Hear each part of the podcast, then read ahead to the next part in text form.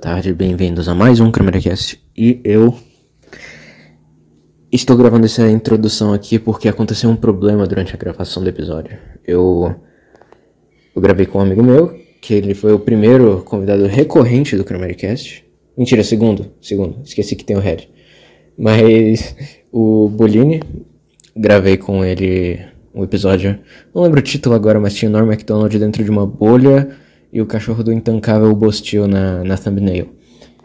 É, o Incel Metafísico, lembrei. O Incel Metafísico. Bom episódio, inclusive. E daquela vez teve problema para gravação e dessa vez também teve problema para gravação. A gente demorou quase uma hora para conseguir de fato começar. E eu tive um problema. Os 10 primeiros minutos da conversa eu acho que não foram, então é isso, eu vou. Eu tenho que avisar isso porque vai começar a conversa no meio de uma frase, no meio de uma palavra. Não vai ter continuidade nenhuma. Mas o episódio foi da hora, a gente falou sobre um monte de coisa. Um monte de coisa. Teve comédia, que nem da outra vez. É, teve música, teve. Teve Santos, teve. Muita coisa interessante, cara. Só não teve Victor Frankl e desgraça e tragédia. Os 10 minutos que vocês perderam era só a gente falando de tragédia, desgraça e gulag e, e Victor Frankl fazendo piada. Vocês nunca vão saber qual é a piada do Victor Frankl, a não ser que vocês vão atrás. Inclusive, se vocês descobrirem, me mandem, porque eu não me lembro onde foi que eu vi isso, mas ele tinha uma piada muito boa. Quando ele entrou em um. pra dar uma palestra e viu na plateia um monte de judeus. Mas enfim. Eu tô falando demais, né? Dois minutos de introdução já, enfim. É, é, é só, só, só ouve aí o negócio. Não, é engraçado que ele tava falando, ele tava citando a lista, de repente o, o Matt falou, não, mas esses fucking racist, ele dando risada, né? Não, não indignado, mas, tipo, isso é racismo puro, não tem como. O cara põe, sei lá, Eminem e, sei lá, eu não sou grande entendido. Tipo, o Kanye nem tava no meio. Eu, Só pra você ter uma ideia. Eu não. Eu nem sei como que as pessoas. Como que o meio do hip hop trata o Kanye, pra ser sincero. Mas. É, eu não sei se eu colocaria ele baixo também, porque. Enfim, eu, realmente não sei. Eu sei que as pessoas gostam muito dos anos 80 e anos 90, Public Enemy, é, Nas, é. Jay-Z, essas coisas. Mas eu não, eu não conheço tanto do hip hop, pra ser sincero. Eu não gosto tanto do gênero musical. Eu acho. É... Não sei, não gosto.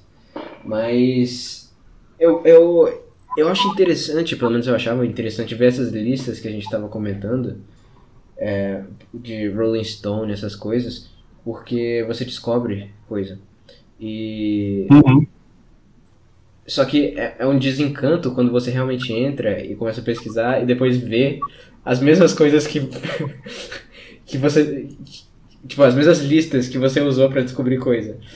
É, é, uhum. a, a, Rolling Stone, por exemplo, ela lançou alguns anos atrás, eu acho que 2018, não sei, por aí, 19, alguma coisa assim, uma versão revisitada dos melhores álbuns, da lista de melhores álbuns deles, que eles fizeram nos anos 2000, né, e mudar. Eu lembro, inclusive, é. dessa lista que tinha duas, dois álbuns do, do Dylan no top 10, que era o Highway 61 uhum. Revisited e o Blonde on Blonde, que eu realmente acho que são os dois melhores dele. Mas eles mudaram. Uhum. E eles colocaram só o Blood on the Tracks, eu acho, no top 15 ou coisa assim, depois não tinha mais. Aí colocaram um monte de coisa moderna pra ter apelo pros ouvintes de Anthony Fantano. mas, mas o que foi Qual? mais surpreendente. Oi? Qual que eles puseram? Alguma coisa do Anthony Fantano? Não, eles, não, eles colocavam um monte de coisas mais recentes, nos 2000, 2010, no top 20, ah, coisa assim, pra ter apelo pra esse tipo de gente, entendeu? É... Tipo Death Grip, toda hora é, ideia. Kendrick Lamar também. Que, pra ser sincero, eu não acho ele ruim, mas eu acho ele extremamente superestimado, mas não vamos falar disso. Também, claro. Mas eu também não sei, eu não tenho como dizer, assim. Eu queria meu pai ficar comparando lista de heavy metal. Não tem, não tem cabimento. é. Não, meu pai que é uma bosta e Anthrax é bom. Tipo, pra mim não significa nada ele falar isso. Absolutamente nada. Mas não vamos entrar no assunto aqui de reclamar, porque eu, eu, eu acho que eu devo não. Eu devo estar. Tá, não devo estar tá enxergando alguma coisa que ele tem, porque. É, apesar de eu ver talento ali, eu não vejo nada de muito interessante. Mas enfim, o que eu ia falar era que o álbum que ficou em primeiro lugar foi What's Going On, do Marvin Gaye. E... Ah, é? Sim. Ah, Exatamente, essa foi a reação de todo mundo. Hum, tipo, estranho. É, não, nada contra, eu gosto de Marvin Gaye. Só que ficou claro que eles colocaram aquele álbum só porque tava tendo questão social e coisa do tipo. Sim, sim, sim. Entendeu? sim. Ficou muito na cara. Até as pessoas que eram favoráveis a esse tipo de coisa perceberam. Então, Ah. você vê que antigamente pelo menos era rock, porra. Antes, antes tinha isso, entendeu? Agora é só questão social. O mero fato deles terem colocado Blood on the Tracks, que é um álbum que eu amo do Dylan, mas eles terem Sim. colocado esse como primeiro, já mostra que eles estavam apelando pra um tipo sentimental, sabe? Ah, sou sensível e não sei o quê. Sim. Mas provavelmente devia ter um álbum do, do Velvet Underground, Underground também. Eles adoram Velvet Underground. Sim, eu, eu não, não, não me lembro, mas provavelmente tinha, sim. Cara, eu não sei porquê, mas essa geração eh, mais recente, ela tá muito soft, sabe? Tá muito Sim. sentimento. Aliás, tem tudo a ver, eu sei porquê, né? Sim. Tá tudo sentimental demais. Isso. Eu não sei, o, aquilo que a gente falou também do. Que o Sugru e seu professor lá tinham comentado que às vezes tinha é, um romantismo e depois um racionalismo. Um romantismo e depois um racionalismo. Eu acho que tem a ver com isso. É, não, realmente, é, não consegue fugir disso aí. Isso me lembra um pouco o Chesterton falando sobre. Ele falava de dois santos, São, São Francisco e São Tomás de Aquino, que meio que ficaram populares em épocas é, contrastantes. Assim.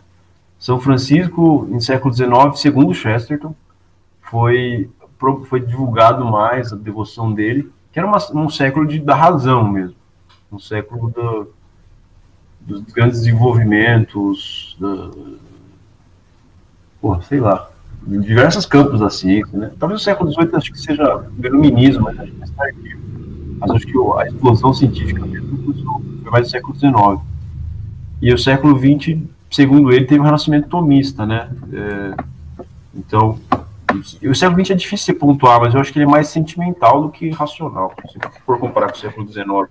Século XIX ainda havia uma confiança no projeto iluminista, assim, de não, a gente vai, a gente está numa, numa uma ascendência irrevogável, inelutável, não, não tem nenhum risco da gente, sei lá, é, causar uma grande hecatombe e se destruir em guerras fratricidas e, e causar genocídios e tudo mais, coisa que acabou acontecendo. Eu acho que o Mas século XIX ele teve mais contraste, né? Eu acho que teve uma parte dele que foi muito racionalista e outra parte que foi muito sentimentalista. É, é, é, também tem, é verdade. Tem o, o movimento romantista, É, o movimento exatamente. e todas essas insurreições é, comunistas também, as, as comunas, 48. Mas, vez, foi um século de agitação social muito forte também. Sim, mas o começo dele era bem racionalista. Era bem É. racionalista. Você pensa lá, é, saindo de é, é, decadência do iluminismo, Kant, Hegel, Marx, que queria planejar tudo, né? Científico, socialismo científico, é pra ser científico. Mas o Marx carrega, carrega uma, uma carga romântica também. É para ser científico, de fato. Mas é, É porque aquele do negócio de fim da história do, do Marx era é inevitável isso aqui. Tipo, ah, É. é como se fosse um negócio determinístico, sabe? Sim, sim, sim. Exatamente. Esse tipo de, de mentalidade que eu tô falando, que é um negócio mais. Sim, tem todo um romantismo de ah, classe trabalhadora e não sei o quê. É você fazer um manifesto, né? Se você sabe que é um, um movimento histórico irreversível, que tá, tem a ver com toda a dialética do, do, do material, é esquisito você assim, meio que provocar agitação entre os proletários, você ser um catalisador. Talvez eles estejam falando, não, vamos ser um catalisador de mudança, de algo que vai acontecer com certeza, sem a gente precisar mexer um dedo, mas assim, toque esse manifesto. Então, o trabalhador você só tem que perder os seus grilhões, sei lá. É, é negócio altamente é, emo- emotivo, né? É, faz sentido. É, então, é- comunista. É meio, contra, é, é meio, meio contraditório, de certa forma. A figura do Marx é bem contraditória. Como? A figura do Marx é muito contraditória. Você vê, ele, ele, acho que o Bishop Robert Barron tá falando que ele tem uma coisa meio de profeta judaico nele, assim, essa, essa indignação, hum. da denúncia do profeta. Né, de, de, de, apontar o dedo e falar, olha isso, ó, o, a ira do Senhor clama contra, contra isso, contra os salários. Uhum. Mas é invertido, né? Que é, é, um, é um ateísmo partindo da, da coisa da lei mesmo. É, o, eu não sabia disso, mas o, o, Marx era extremamente influenciado pelo Feuerbach, né? Isso que sim, eu descobri sim. através do, do Bishop Barron, inclusive. Eu não sabia. É, é, isso eu já tinha ouvido falado, sim. Mas explica aqueles, aqueles textos dele sobre religião, aqueles poemas principalmente. Sim, sim.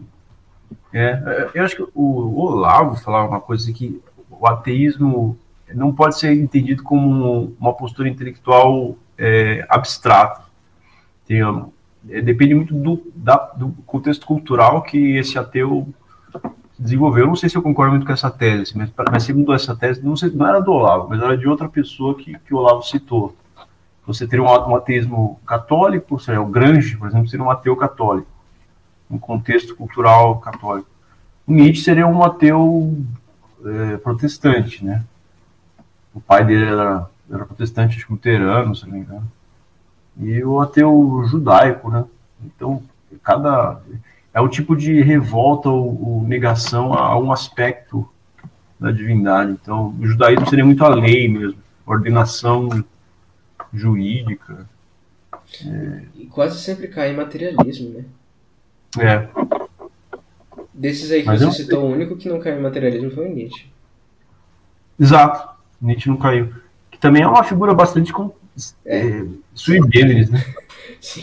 É um que é... não dá para você não dá pra você falar nada do Nietzsche, de falar, tipo, ah, esse é o pensamento do Nietzsche aqui, ó. É, é o pensamento do Nietzsche nessa frase uma, específica. Vamos criar uma, uma, sociedade nietzschiana. Vamos criar uma, o homem, o super-homem aqui através da leitura. Vamos se reunir e ler Nietzsche. É, mas sociedade Gaia... nietzschiana é meio que uma contradição em termos em si. Né? Contradição em termos, é. Um altruísmo nietzschiano é. Acho que o próprio Chesterton falava isso. Falava que o egoísmo, o Nietzsche é contraditório para você pregar o egoísmo é um tipo de, de altruísmo. Porque se você acha que algo é bom, você tá pregando, você tá sendo altruísta, entendeu? O único nietzscheano foi Diógenes. É. O Diógenes, o verdadeiro super-homem. É, eu sempre lembro do João Pedro Garcia quando fala de Nietzsche, que ele tem um tesão por, é um negócio o Freud explica. Não, não. É, é, é o bigode do Nietzsche. Pô. Estilo grandiloquente, eles filosofam como martelo, né? Como o Suguru fala. Puta, eu preciso voltar. Primeiro, o Suguru tá vivo? Tá. Isso é uma pergunta. Tá. Que... Sim, é uma pergunta importante, mas eu acho que tá. É uma pergunta. Uma pergunta que dá pra ser feita, né? Sim. Porque, caramba, faz tempo que eu não vejo nada dele. Eu... E tinha coisa dele que eu não vi, cara que aqueles Unplugged, aquela série Unplugged que tava com o. Ah, aquele cara, cara é muito bom, cara. Ele é, é muito eu... bom. Ele é bom, é bom. Os dois são bons. Mas a. O... Eu introduzi eu tava... um, um pessoal Sugru, inclusive. Esses dias. Oi? Oi? O quê? Eu introduzi meu pessoal ao Sugru esses dias. Ah, é? Sim. Eu conheço, não? Com o vídeo. Oi? Eu conheço a pessoa? Não, não, conheço não. Foi com o vídeo da, da escola de Frankfurt que eu disse pra ah, assistir tá. aquilo. E, tipo, a gente chegou na conclusão que a escola de Frankfurt é a única coisa que a gente não consegue tirar absolutamente nada de bom. Realmente, cara. Realmente. Mas aquilo é difícil, cara. Cara, é... eu lembro. Eu fiz uma disciplina na UNB que era mito e filosofia. Aí eu fiz aquele artigo falando do, do, do da figura do músico enquanto xamã, né? Uma coisa assim. E eu lembro que você, postou e... E a professora que ministrou a disciplina, ela era, ela era gente boa, ela me ajudou bastante. E eu acho que ela gostou de mim porque eu era a única pessoa que estava realmente é, focando na disciplina. então, é, eu não tenho nada assim de ruim a falar sobre ela. Só que ela me sugeria toda hora pra falar de Adorno no meu trabalho. Só que assim, eu já conhecia as coisas que Adorno escreveu sobre jazz especificamente. Sim. E aquilo para mim é esoterismo do mais do mais barato, cara. Porque ele falava: "Ah, não, porque os músicos de jazz eles são, fixa são fixados, ele tem uma fixação em instrumentos de sopro por causa é... Porque é um instrumento fálico. E isso, na verdade. Sim, ele entra nos, Freudian, nos Freud, freudismos. É pesado. Assim, que, sei lá, chega num ponto que. Eu, eu nunca li Freud, né? Mas parece que o cara tá deturpando Freud, sabe? Tipo, enfiando isso nos negócios nada a ver. Ele só tava tentando é, dar uma justificativa intelectual pro próprio gosto, sabe? Claro. E Nossa, aquilo ali eu, eu não consegui engolir, cara. As pessoas falam muito bem da, da, dos artigos de musicologia do Adorno, só que eu, eu, só, eu só li ele falando de jazz. E assim, pelo amor de Deus, cara, não dá. Caralho, cara. E outro que eu conhecia também era o Marcuse, porque ele falava mal de liberdade de expressão. Ele falava mal. É, ele falava que a verdadeira liberdade de expressão, na verdade, é o discurso permitido. É, é, sempre assim, né, cara? É isso aqui que você gosta? Na verdade, é só ilusão. De verdade, você é oprimido. É sempre um negócio assim. Sempre um negócio assim. Eu tava querendo me lembrar aquele, aquele discípulo do Freud que ele foi mais sexual que o próprio Freud. Agora eu tô tentando lembrar. Lacan? Não, não. Ele é mais é próximo do, do Freud. Ele criou aquela, aquele aparelho chamado orgasmatron. Inclusive virou a música do Motorhead, agora tô tentando achar. Uma, orgasmo uma, uma, uma parede de massa. Não, não é isso. Não. Caralho, não tô achando. É, eu não conheço. Eu conheço muito pouco de Freud. Eu, eu, li, eu li aquele livro que foi indicado pelo Peterson, que você me passou. Quer dizer, eu não li tudo, eu? né? Eu li boa parte. Você me passou. Ou era o Nigueira que me passou? Eu não lembro. Eu não lembro de ter passado. Ah, eu posso ter baixado ele e te mandado, mas porque você pediu, porque eu não lembro de ter lido. Não, você me passou. Eu não li nenhum livro falando de... Ah, não, você não leu. Não, não falando que você leu. Falando que você me passou. Ah, então pode ter sido mesmo. É... é... Caralho, tá. eu preciso lembrar isso. Mas eu, eu acho que eu sei que livro você está falando, é o Descobrimento do Inconsciente. É, é. Discovery Unconscious, é. Unconsciousness ou Unconscious. Sim, eu lembrei, lembrei. Ah, cara, mas... Ah, William Reich, achei. William Reich. É, eu não fazia ideia desse, dessa figura.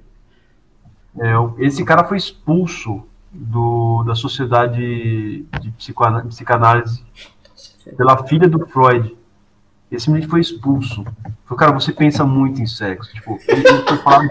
Exato. O cara conseguiu. O cara conseguiu. Cara, você realmente você pensa muito nisso. Você expulso pela filha do Freud, cara. Tem, tem, tem limite pra tudo, cara. Você tá querendo sexualizar as crianças, sei lá. O cara tá alguma coisa. É, assim, aí, ó, foi psiquiatra, sexólogo, psicanalista, biólogo, físico, austríaco-americano de ascendência judaica, mais conhecido como, tá vendo? Ascendência judaica. A Or, Orgono. É, ele morreu em, na Pensilvânia, Estados Unidos, 57. Nasceu na Ucrânia. Nossa, ele parece o, o Charles Chaplin. Até porque os dois têm ascendência judaica. Pera, nasceu na, na Ucrânia? É. Nasceu na. É, na época ele era. É, ele era ucraniano, mas tinha cidadania austro-húngara. Olha que interessante.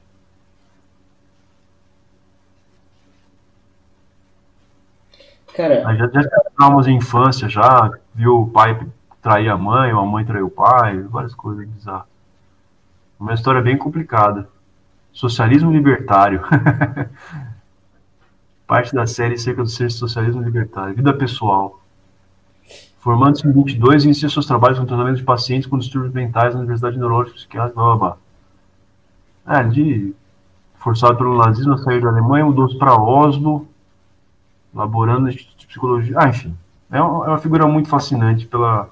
pela, pela aquela palavra que eles usavam, é, depois que estou esquecendo. Degeneração, talvez seja isso. Famoso pela sua degeneração. Cara, Freud foi uma figura que. Ele influenciou demais o século passado. Muito, muito, muito. muito. Até hoje, assim. Aqui no Brasil é absurda a influência dele. É. Dizem que na França também, só que eu não conheço tanto. Sim. É, não dá para não falar dele, né? Ah, o próprio Peterson fala assim, ah, você se fala muito dos erros do Freud, porque o que ele acertou é meio que take for granted, assim, de certa forma. Se tornou tão parte integral de como a gente entende as coisas, mesmo que seja uma parcela minúscula, que a gente só foca no que ele, nos, nos bizarrices, assim. Freud Mas é, eu tava... Freud mal. Sim, sim, sim. É. Ah, mas. Mas, é, mas nesse livro aí, cara, ele dá um panorama muito bom da, da biografia e do, e do pensamento de vários, né?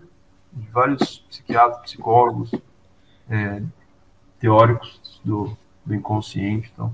Mas, assim, só a parte. Que, e antes de falar do Freud, ele fala de todo o contexto histórico-cultural dos judeus seculares em, na, em Viena. É muito profundo, é bem interessante. Eles são sempre seculares, né, cara? Impressionante. É. Porque. Eu não lembro. Não lembro onde foi que eu, que, eu, que eu ouvi isso, mas tinha um cara falando que era uma discussão entre. É, é, não era uma discussão, era uma conversa. Um cara que era. Era um historiador que era ateu e alguém que eu não lembro quem era.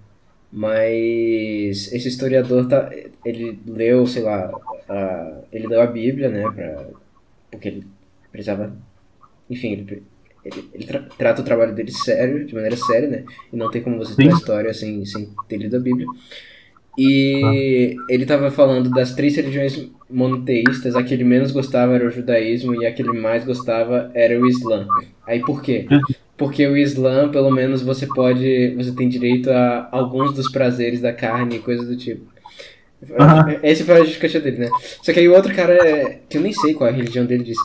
É, é, ele virou e disse: Tá, mas eu não acho que deva existir nada mais. É, é, sexually fulfilling do que um casamento judaico. então. então o, o, diálogo, o cara que tava dialogando com ele ou foi ele? Foi o cara que foi tava dialogando com ele. Ah, tá. Interessante. Isso, isso me lembra o meme da, da irmã do, do Shapiro. The Jewish Princess. Os caras exageravam, os caras põem Photoshop e aumentavam. Mas era realmente muito interessante. A Abigail, né? Shapiro. Sim. É. Cara, o. o Você assistiu o Violinista no Telhado não? O que é um musical que. O Violinista. É um hum. musical, é um musical que presta. Não, pô, tem, tem West Side Story. Ah, é verdade. Dos... É, tem West Side Story também. Tem aquele do. Como é que chama?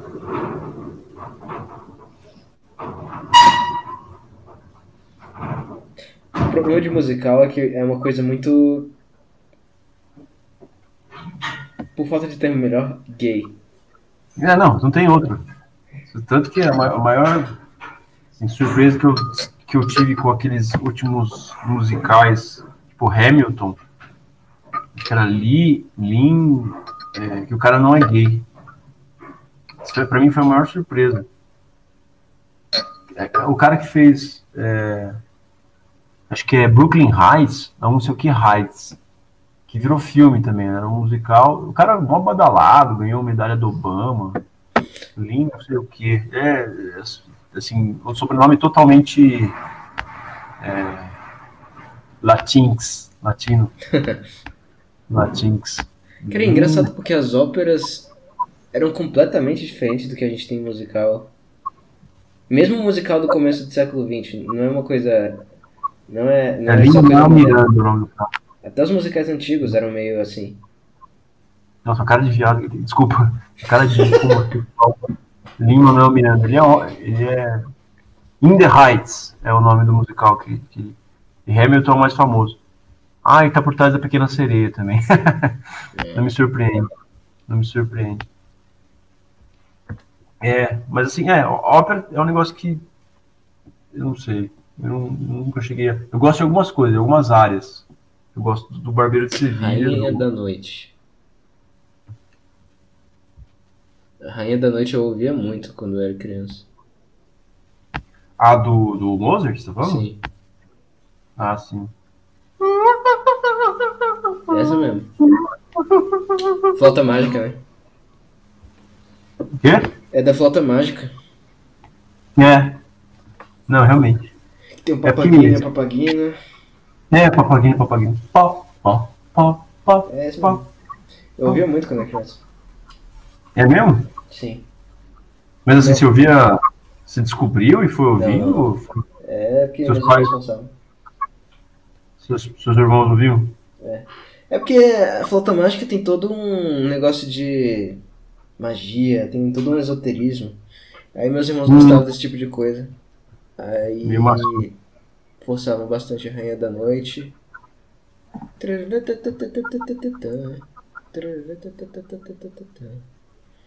Mas eu não gostava tanto não, pra ser sincero.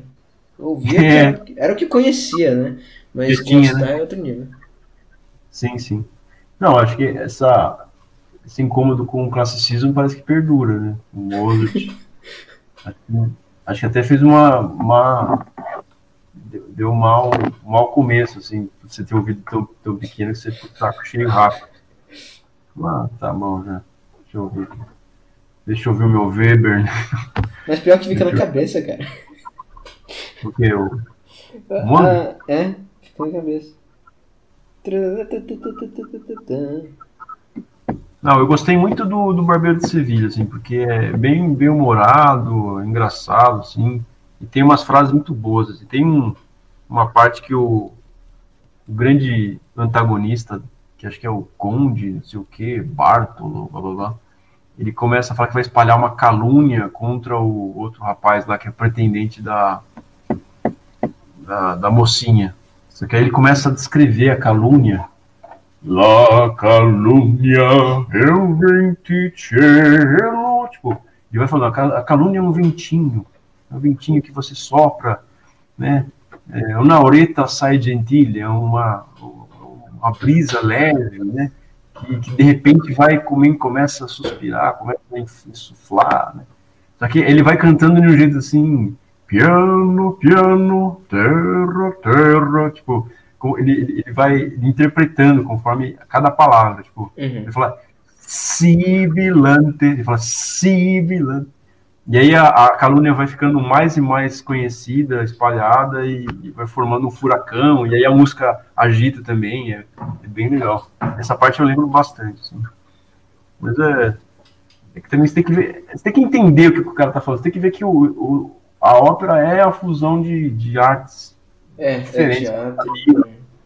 teatro com música e com poesia. Se bem que o teatro, o teatro já já está incluso a poesia, né? Sim. certo? É, eu também ouvia com alguma frequência Carmen. E Carmen É. eu gostava mais. Eu nem sei qual período de Carmen, mas imagino que seja romântico. Eu só conheço aquela da rabaneira da Carmen, né? Ah, eu, eu sei tocar o Toreador também. Toreador você deve conhecer. Sim, conheço. Assim, Eu não lembro. Eu sei tocar o Toreador no teclado. Claro, uma versão. Você, você ainda toca flauta, cara? Aqui. Você toca flauta? Recorder. My name is Richie and in the corner. Playing my recorder, playing my recorder. Você viu esse, Não, tô esse ligado. Eu tava pensando em tocar alguma coisa, só que não veio nada, nenhum meme na cabeça. Veio Despacito, Ah. mas Despacito não, não ia combinar. Não, não. Esse flauta. Exatamente. o pessoal aqui. Mas Carmen era boa. Mas tem muito tempo que eu não vejo Carmen em nenhuma versão. Noite. Não, eu tô. Pessoal aqui.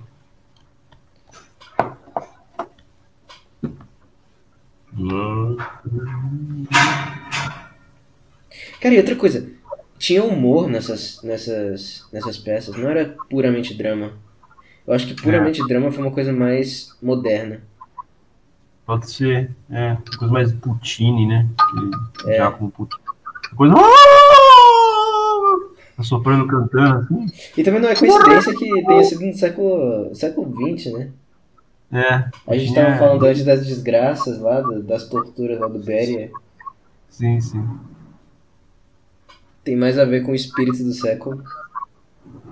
É, com certeza. Não, mas é, Puccini é bem, é bem recente, acho que é século XX mesmo. É. Giacomo. Os temas. É, tem uma, tem uma ópera do Berg termina com a, a mulher cometendo suicídio numa praia. Tipo, esses são Nossa. os temas, entendeu? Tipo, é legal sim, sim. Sim. É, e faz sentido, esses caras estavam sendo perseguidos na, na Segunda Guerra. Claro, claro. É Cara, não te contei, né, mas. Hum, no, dia, no, dia que eu, no dia que eu fui decidir que eu ia mudar de área, eu acho que ia para psicologia, é, eu, eu, fui, eu fui à missa e a primeira leitura é um livro de Tobias. E a última frase eu, eu li assim meio para treinar, porque eu ia, eu ia fazer a leitura ao vivo de a cores. Né?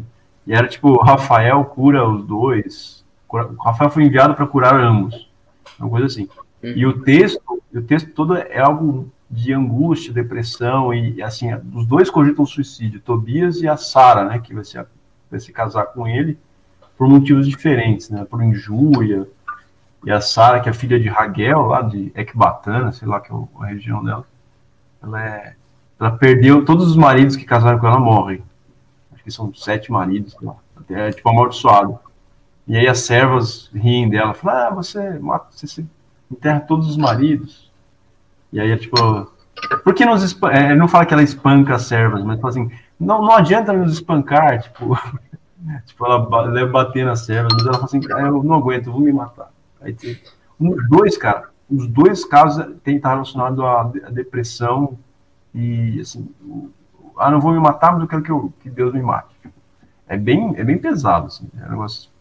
E aí no final vem o arcanjo e, e começa o processo de regeneração. Cara, eu fiquei, fiquei passado com esse negócio, bicho. Fiquei impressionado. Eu acho que se, foi... se as pessoas prestassem atenção, tipo, no, no dia a dia delas, elas encontrariam coincidências assim o tempo inteiro, sabe? Tipo, prestar Sim, atenção é. de verdade, sabe? Verdade, é. Só que às vezes é tão claro, tão nítido, que fica meio que se evidencia para você, sabe? É um uhum. negócio de neon, assim, cheio de setas. Tipo, olha pra cá, é. olha o que tá acontecendo.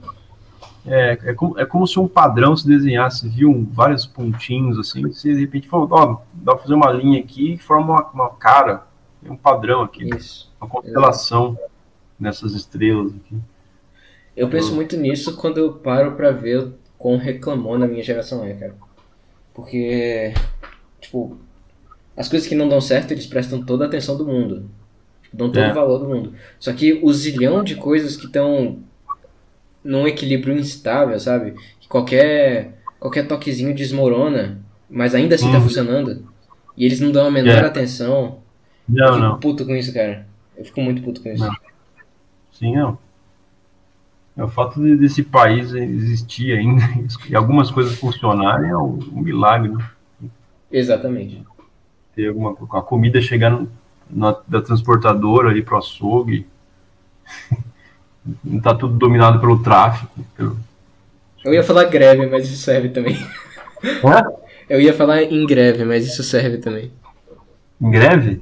É, tipo, não tá tudo em greve o tempo inteiro. Ah, não tá tudo em greve, é, realmente. Só que tráfico também é uma boa imagem. o tráfico. Não, como que o tráfico não pegou, não dominou tudo? Né? É, por enquanto. É por enquanto, é. Daqui a um ano, vamos ter a mesma conversa daqui a, daqui a cinco anos. Cara, você viu que o. Você viu que o. Maduro veio no Brasil, né? É, sim, eu soube. Eu, eu, eu não acompanho a notícia, mas eu também essa não. não deu pra Eu, eu fiquei Hã? sabendo porque eu acompanho notícia gringa. Eu não aguento ver notícia do Brasil. Tipo, é muito. Faz mal pra alma, né? Então Faz. eu, eu ouço um podcast chamado Unreported. E... Como que chama o podcast? Unreported. Unreported. Que é do autor daquele livro de história americana que eu li ano passado. Que, que me inspirou a falar de blackface. Ah, você falou desse cara. Deixa eu, deixa eu procurar aqui. Aí é, ele comentou do negócio do, do, do Maduro vindo pro Brasil. E eu achei muito Tô com engraçado. Maduro! Oi? Tô com Maduro! As marcas né? E eu achei muito engraçada a percepção, porque ele falou, eu nem fiquei sabendo disso, mas que o, o governo Biden apoiou pra caralho o Lula. Ele falou isso. Eu, eu não Governo vi. Então, o governo Biden apoiou pra caralho Ah, o Lula. vai. É, Ah, eu, não, eu não fazia ideia disso, mas ele falou, então eu acredito. E ele disse que foi muito engraçado ver o cara que o Biden apoiou fazendo um acordo com o inimigo dos Estados Unidos. Então, pelo menos essa ironia aconteceu. Pelo menos teve isso de engraçado nessa história. Esse é o tipo de coisa que eu acompanho, sabe? Eu não, eu não quero saber do, o que, que o Nicolas Ferreira eh, falou essa semana, entendeu? Pra mim não. Eu Sabe o que, que o Dudu Camargo fez pra ser demitido? Que- simplesmente chega pra você. Não tem Exatamente. como. Não tem como. Sei lá. Só Soube contra a minha vontade. Eu, eu lembro que o Carvinho tava falando, "Ah, soube contra a minha vontade, vocês ficam procurando esses negócios. Não, soube contra a minha vontade mesmo, cara. Defecou. Defequei. Pior que no geral, eu consigo me manter bem longe dessas coisas. No geral. Mas com o tanto de coisa que eu conheço, assim, a... porque eu, eu tô nesses meios de gente esquisita falando de política na internet, já tem o quê? É. 10 anos. Então, eu conheço muita coisa. Inclusive, eu tava pensando em compilar, cara, e fazer meio que um catálogo de. Tipo. Quem que são essas. Quem que são de verdade essas pessoas? Quem que eu conheço de verdade? Tentar fazer da maneira mais. menos crítica possível. Aí eu crio um domínio, coloco lá um catálogo na internet e um, e um negócio pra nego doar dinheiro se quiser. Porque. Porque. É, se você parar pra ver, em 2016, lá nos Estados Unidos, teve a eleição do Trump, que foi um negócio realmente muito diferente, porque ele não era um candidato comum, né? Sim, sim. É, e ele uniu. Ele uniu todas as tribos, ele foi o Nirvana do da, da direita. Nirvana. Capitão Capitão Inicial.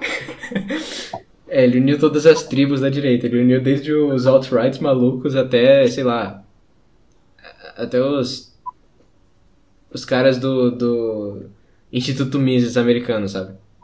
Sim, sim. Então, esse fenômeno eu acho que foi muito parecido com o que teve no Brasil. E foi mais ou menos quando a galera começou a ficar maluca em termos de política, né? Foi na época do impeachment e esse tipo de coisa. É, 2013. Eu acho que tem uma analogia válida a ser feita com o Brasil desse fenômeno. É, Mas eu ainda vou pensar em fazer isso. Até porque deve dar um trabalho e eu não quero priorizar, né? Sim, é, sim. Tá, na, Mas eu acho que tá, seria interessante fazer. tá fazendo facu, né? Ah, é aquilo, né, cara? É unisquina. Sim, sim. Inclusive, é é curso? depois de amanhã é eu tenho prova.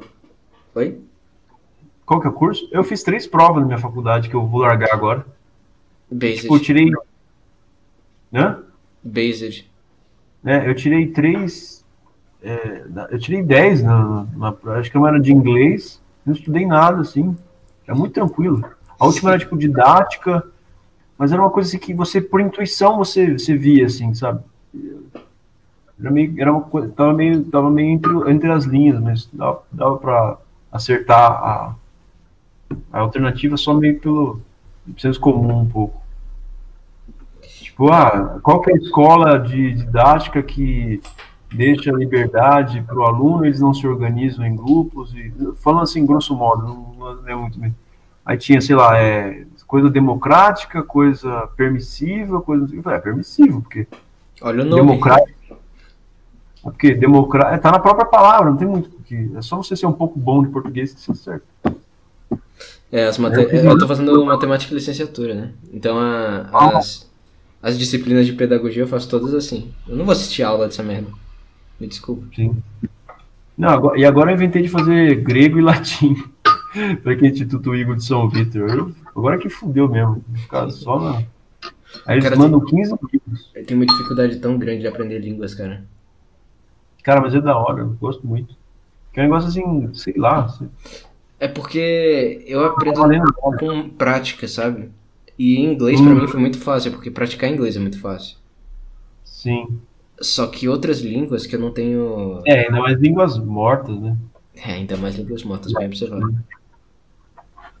Não tem grego como você. Não é o grego moderno, é o grego clássico. É, tipo, é um curso feito para você ler os textos clássicos no original. Essa, é, essa é a ideia. Entendeu? Você lê no original. Entendi. Mas, pô, só de, só de você estudar o alfabeto grego, fala, pô, que da hora isso aqui. Você faz mil conexões com a etimologia, né? O alfabeto lá... grego eu sei. É, inclusive eu sei como, como escreve meu nome no alfabeto grego. Eu sei que termina em sigma, ah, né? Que é tudo... É, exatamente. Eu sei que você sabe. E, e é, dá pra fazer paralelo, assim...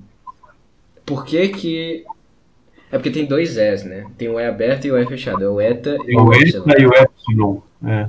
é. Aí. O meu nome, ele ficaria com o, o ETA.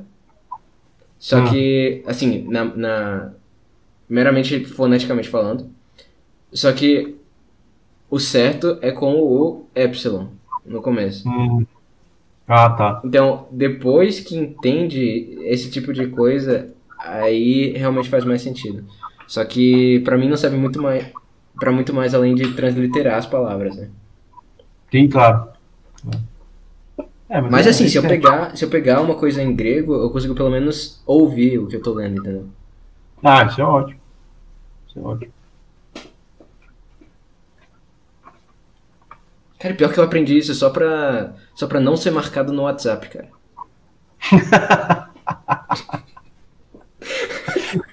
E não deu certo. Cara, deu. Deu certo. Deu? Deu certo, porque quem não salvava o número da pessoa tinha que digitar o, o, o nome que aparecia, que a pessoa colocava no WhatsApp, né? Só que como eu colocava em grego, ninguém, ninguém, ninguém conseguia marcar, porque ninguém ia baixar o teclado grego no celular. Ah, mas isso na época da faculdade da UNB. Não, isso foi antes até. Isso foi no ensino médio, eu acho. Ah, é? Porra. Caralho, cara, meu ensino médio foi muito estranho, cara. Hã? Meu ensino médio foi muito estranho. Você fez em escola particular ou pública? Particular, particular. Eu estudei em escola particular a minha vida inteira. Cara. Ah, eu tinha entendido que você tinha, na época do. Você tá falando do, do hino nacional e tal. Não, acho que era particular. Ah, era particular? É. Eu tava estudando para fazer a prova do colégio militar. Hum. Só que aquela escola era particular ainda. Entendi, entendi. É estranho, né? Uma escola particular fazer é. aqueles negócios. Realmente. Ah, é um, uma coisa boa. Eu... Não, eu não tô falando que é negativo, mas é estranho. Porque. Os, não, é estranho mesmo. O, os donos da escola eram os caras muito. É, eu não sei se eles eram militares. Uhum. Ou ex-militares, alguma coisa assim. Mas eles tinham todo aquele negócio de já. É, Brasil, sabe?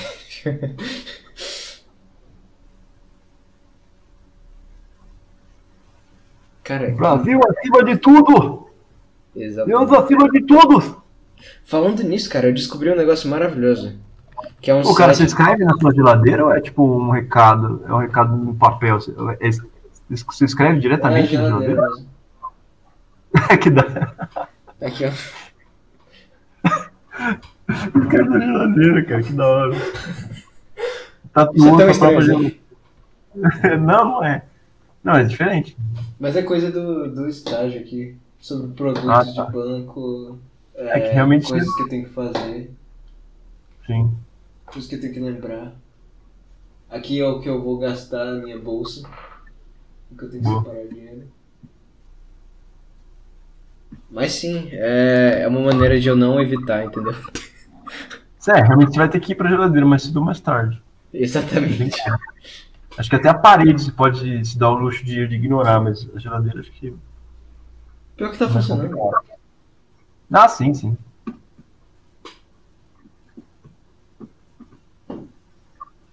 Definição de conseguir, né? Cara, eu não sabia nada de produto, produto financeiro. Bancário? Mas é, aos poucos eu tô aprendendo. É a minha parte mais. Eu sou melhor com a parte técnica, né? Com o código em si. Sim. O problema é que eu não sou programador, então alguém que. Um programador que entende um pouco mais da, da parte financeira conseguiria ser muito melhor do que eu, né? Então eu tenho que balancear as coisas. Uhum. É, mas E- o que eu falar. Não, falei, falei. É... Bola, acho. Ah, lembrei. Ah, era besteira, deixa pra lá. Uma coisa do Bolsonaro, sei lá. Não, era Não, o. o... É, é o que você fez, você imitou o Bolsonaro, eu lembrei que eu descobri um site por causa do de um bot do Telegram, que é aquele do. Que, traz uns áudios aleatórios que você digita My Instant. Sim, sim, sim. Então, tem o site do My Instant e você consegue criar a sua própria soundboard com vários efeitos sonoros. Eu vou fazer um desses pro, pro Cronecast, eu vou fazer, eu tenho que Faz fazer, cara. Tem. Tem, tem uns, uns jingles. Jingles não. Não é jingles, é. Tem que ter o Bostil, a vinheta do Bostil, tem que ter. Cara, você viu que quase. Tipo, os Norme popularizaram. Os Norme. Então em 2015, assim. chegou nos Norme. Mas chegou mesmo. A porcaria aqui. Não sei se era o Bis da Estrela. Postou um meme, sabe aquele pior que é, aquele cachorro? Esse meme de cachorro, Sim. sabe? Sim. Da- do qual vem o, o intancável Bostil. É um, é um desses memes de cachorro. E aí aquele pior que é, que é tipo um cachorro meio deprimido, assim. Os caras me enfiaram. E aí esse abria o comentário, era tipo, chegou nos norte, chegou nos norte, chegou nos norte, chegou nos norte. Chegou nos nomes, chegou nos nomes. Aí o cara só escreveu, chegou, chegou. Cara, mas pior que realmente isso tá acontecendo. Com uma velocidade muito grande. É engraçado Mas eu, porque. eu acho que Sim. tem coisa que não vai, tipo, intancável Bostil, não tem como usar isso no contexto. É, é muito, tipo, Bostil, cara. Não não pega bem pro, pro nome. É, eu não sei. Eu, eu acredito que em algum momento vai chegar. É, espero estar todos mortos, todos mortos. Que nem aquela coisa do Luiz C.K., né? Tipo, o sol vai explodir, filha, mas assim, não antes de você, eu e todo mundo que você conhece, todo mundo morto. Então fica tranquila. Aí, she didn't know any of these things. Now she know all of these things. Exatamente. She's gonna die. All, all Everyone she loves is gonna die. É, they're gonna be dead for a long time, and then the sun's gonna explode. Cara, assim, a comédia do C.K., é- ela, assim, tem coisa que vem na minha cabeça, assim, que não- às vezes não é nem, nem engraçado, mas assim, eu simplesmente vem, assim, como se fosse uma, uma pérola. Ele faz sabedoria. parte do. do seu, do seu inconsciente. É, faz parte do meu inconsciente, do- da forma de eu entender, de de eu dar exemplos. Sei lá, às vezes eu fico pensando assim, naquela dica que ele fala com, os pais, assim, tipo, você não pode, tem que fazer uma distinção muito clara entre você, assim, eu gosto de ouvir minha filha, as coisas que ela fala são poéticas, são, são fantasia, mas eu não tenho que ouvir nada daquela porcaria, entendeu? Porque eles vão falar o tempo todo. Eu posso estar num tiroteio com os, com os policiais e ela pode falar all types, all types, all kinds of shit. A minha filha vai ficar falando comigo no meio do tiroteio, tá ligado? Eu. E aí, e às vezes isso vem assim, não é nem com um beat cômico, mas vem com uma, coisa de sabedoria mesmo. Por que eu acho que ele não é o último dele. assim, porque os beats deles são, são realmente, se- faz você pensar em aque- aquele beat do why. Tipo, a filha dele perguntando why, why, why, e ele chega em questões metafísicas do, tipo, por que eu ser e não o nada, tá ligado? É muito, Uhum. Ele encerra o show, ele encerra, encerra o show com esse beat. Muito bom. Cara, o, o Yes But Maybe é, Yes, but maybe, é. é praticamente saído do Nietzsche, cara. É, é tipo. é- Slavery is very bad. É. Of course, of course. but maybe. Exatamente. Aquilo ali é nítido, cara. Cara, é muito. E, e, o que eu acho mais interessante, bom, não sei se é interessante necessariamente, mas eu acho peculiar é que ele decora o texto até a vírgula. Eu vi Sim. ele falando isso em algum lugar. Ele decora o texto até a vírgula. Eu não, eu, eu, não fazia a menor ideia disso, cara. Eu não fazia é, isso, isso é até meio engraçado, porque quando ele teve no Joe Rogan, ele realmente expôs. Que o Joe Rogan é, é cheio de. É muito metido a falar do processo dele, né? Ah, porque eu escrevo, eu gravo o negócio, eu escrevo a, a, depois do show, eu tomo água, eu faço sauna para ajudar, e eu, depois eu enfio maconha no rabo, sei lá, ele fala um monte de coisa. Tipo, meio para, nossa, olha como eu sou, olha o meu processo. E o Luiz C.K. falou, não, eu simplesmente pego um tema e eu vejo e vou depurando, vou falando num, num, num comedy seller da vida, num, num, e aí eu vou não sei se ele grava, talvez ele grave.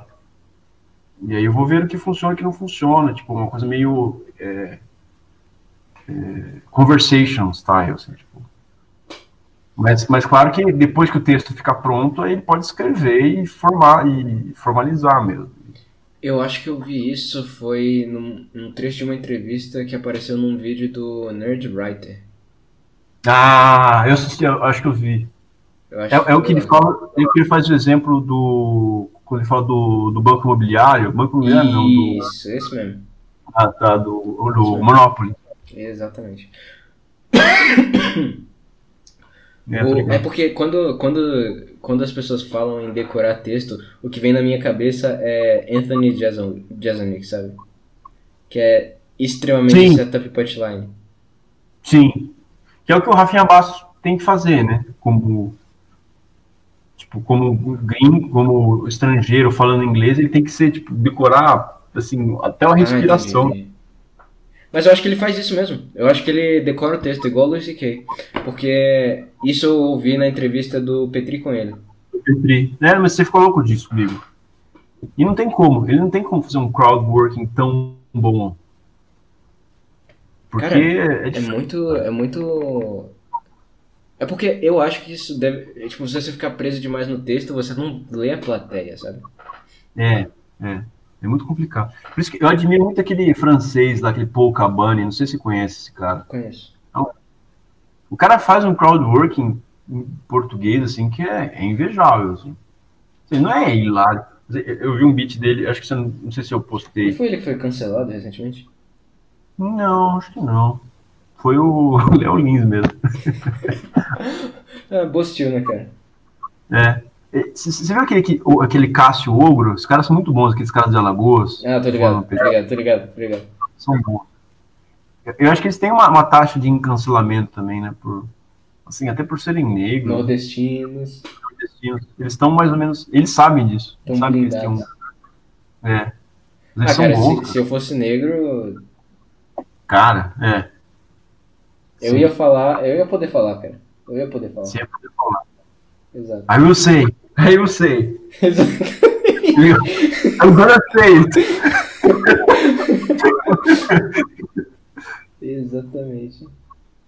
50 anos atrás nós teríamos, nós teríamos um, um garfo enfiado na nossa bunda, já diria Kramer. Sim, sim. Ai, ai.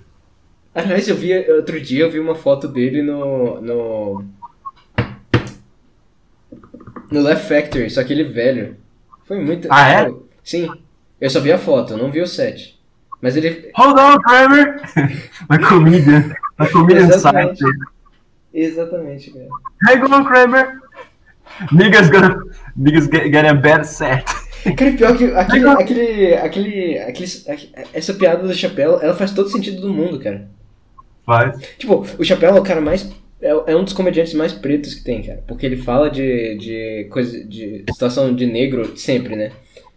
Só que ainda assim você percebe que isso é, é meio que segundo plano para ele. Sim, é, mesmo assim, ele é mais comediante do que, do que negro. É, acho que nem. Será que o, o Patricio O'Neill era mais? Não sei, não sei dizer. Não sei, boa pergunta. Não, não, não era não, pô. Com certeza não. Porque eu, eu, o Chapéu fala isso também, que ele, ele não, nunca morou nos projects, né? Ele tem uma experiência de, de, negro, de ser negro, de viver assim, em Ohio, numa comunidade branca. O Patricio O'Neill, aliás. Talvez isso seja até mais. Porque. Isso talvez seja até mais impactante, assim, ele ter convivido tanto com brancos. Talvez eu tô lembrando tenha... de duas coisas do Patricio O'Neill. Uhum. Uma foi ele dizendo que queria que, as, que brancos fossem racistas com ele. Pra ele poder ser racista de volta. com todo mundo. e a outra foi uma coisa que eu acho que ele falou pro Anthony Cumia. Que uhum. Clube da Luta era o filme mais branco que ele já tinha visto na vida. Porque, porque era basicamente um monte de pessoas, de, de caras brancos decidindo que não tem. Não, minha vida não tem violência suficiente. Eu vou. Não, eu vou, eu vou começar a bater aqui, a brigar sem sentido. Branco, um monte de, de branco em crise de, de existencial, né? Exatamente. A minha vida não tem sentido. É, então, essas duas coisas que eu lembrei aqui é, me fazem pensar que sim, ele é, ele é mais negro do que comediante. É muito bom, cara.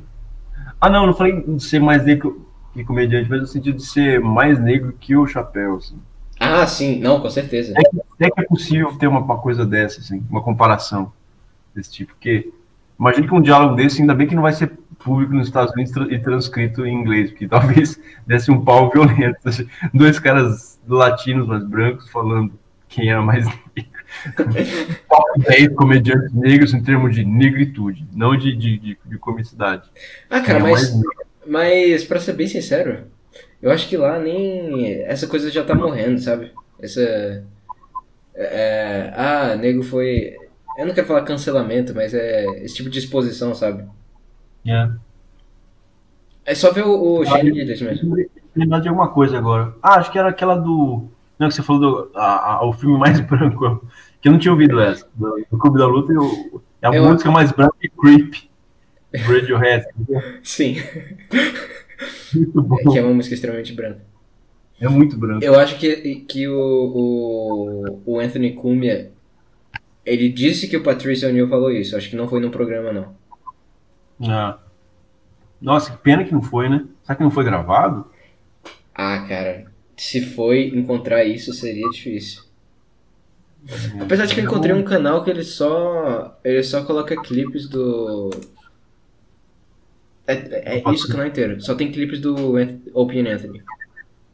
É, sim. Inclusive, eu descobri que, o, que o, o, Bill Burr ele tem treta com Anthony Cumia, sabia? Não sabia. Eu acho que ele tem treta com o Lucy Kay também, porque eles nunca se falam, nunca estão no mesmo lugar. Nunca falam um do outro. Mas é o que me deixou puto na, na treta do Bill Burr com Anthony é que foi por causa da Nia, cara. Ah. O Anthony fez umas piadas com a Nia, aí.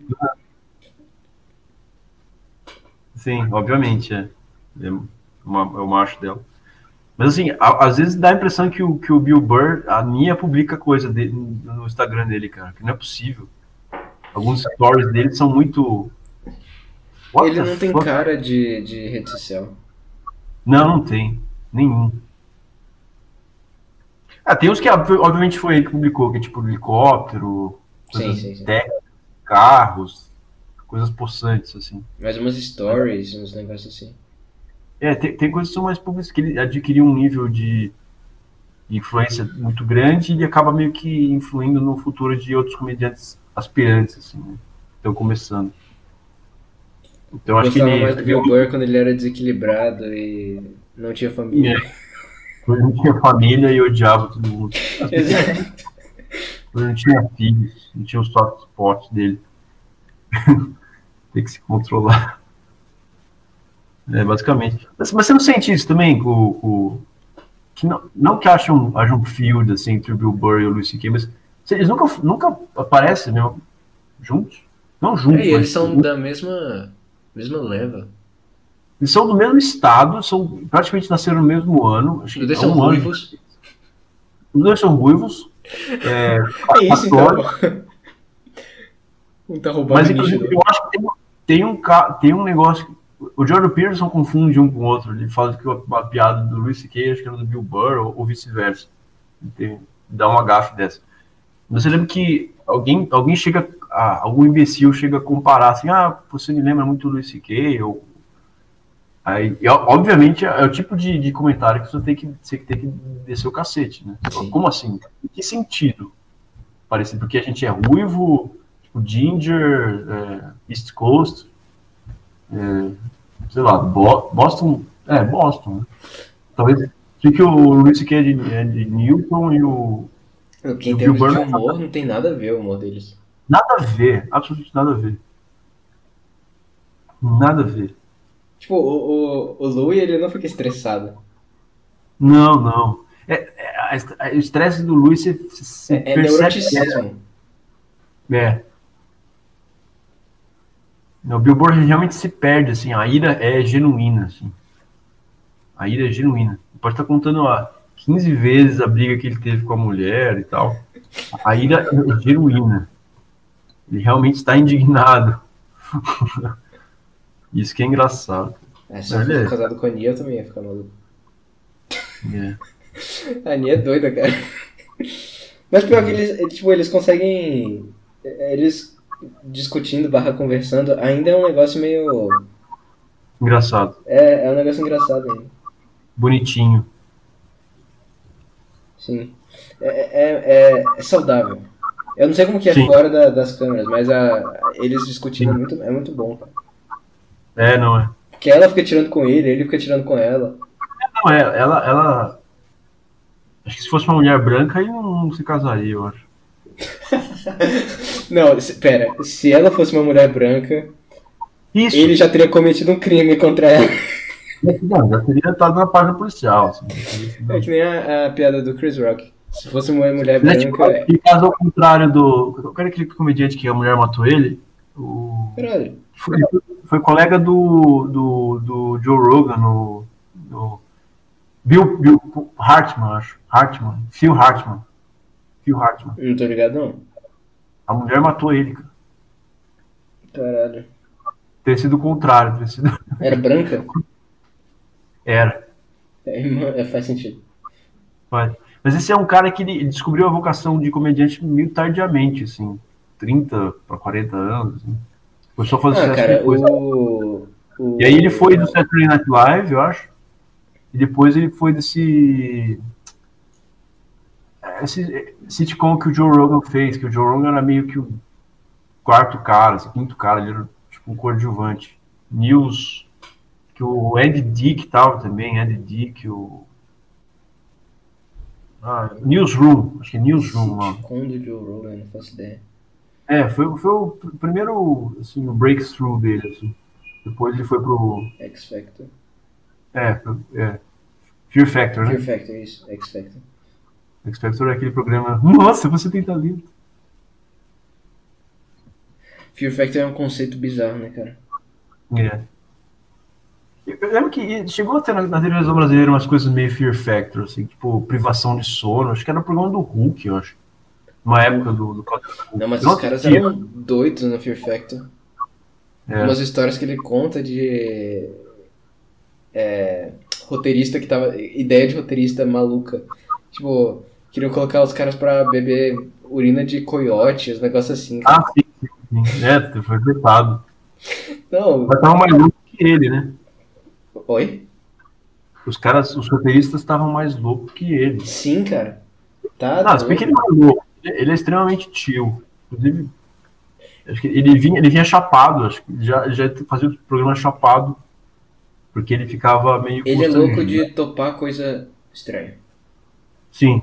Ele é louco nesse sentido. Mas os roteiristas eram. É. Ah, não, eu não acho o Rogan. Eu não acho o Rogan louco. Eu acho ele bem normal, assim. Eu acho que meio maluco, cara. Ele. Ele faz muita coisa, só ver ah, não, isso a partir, é, a partir depois que ele teve o podcast, sim, é. Ele virou. Não, ele é, ele é meio. Aquela não, coisa meio real, que ele fala mesmo de, de, de trip, sabe? De droga, de caralho 4. Sim, sim. Tem não, é sim. Enche o saco. É, eu fui assistir o último episódio do Protector Parks. E aí já começou com essa história de ah, filosofia, toda filosofia é coisa de gente. Sai. É, como chama? Sai logo assim, tipo, pela fungo. Que. Ah, esse, papo de tudo é, tudo é droga alucinógena, psicodélica. Esse, esse enche o saco. Inclusive, eu lembro de ter visto uma conversa do. Delen Salt. Oi? O cara? Ah, não, é a primeira vez que eu ouvi falar aqueles smelling salts, aqueles sals. Ah, sim, tá. Ah, você não conhecia, não? Hã? Eu não conhecia essa porra. Hum. Não, é, é estimulante, né? Feito pra, é. pra gente estar desmaiada. Aí os caras tomam. Os caras cheiram recreativamente no programa dele.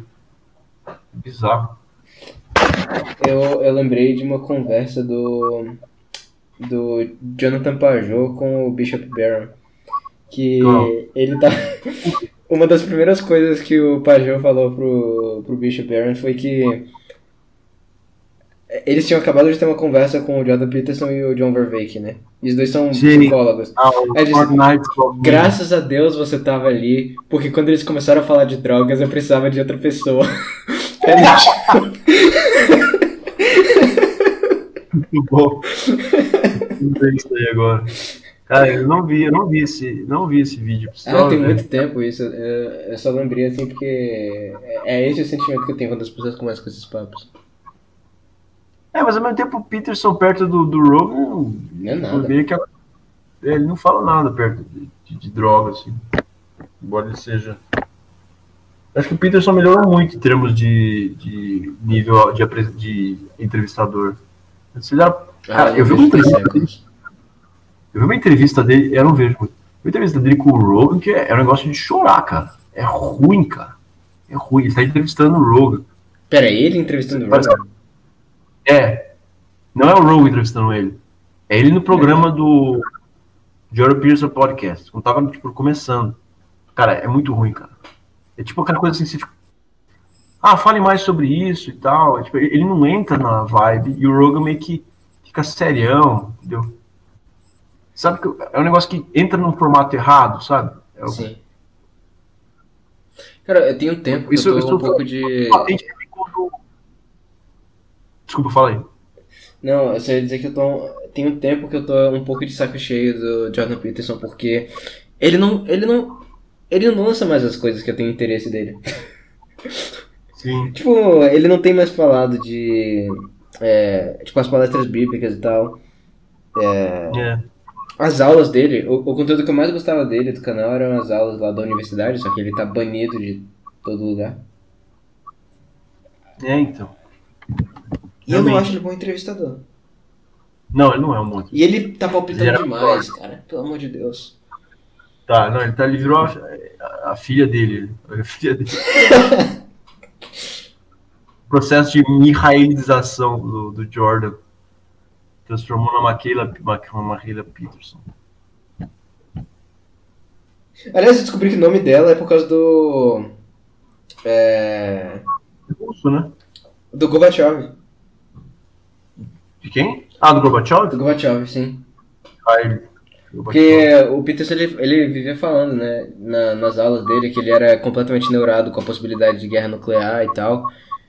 E o Gorbachev essencialmente abriu a Rússia para o Ocidente, foi uma paz mundial, né? É. E foi, foi uma homenagem a isso, o nome dela. Ah, que massa. Descobri isso recentemente. É, mas é um nome que fica, não fica esquisito, fica, cai bem assim. Não, é, é um nome, é um nome da hora. Michaela. É, tipo Micaela. É só que menos favelado. É, menos, menos faveloides.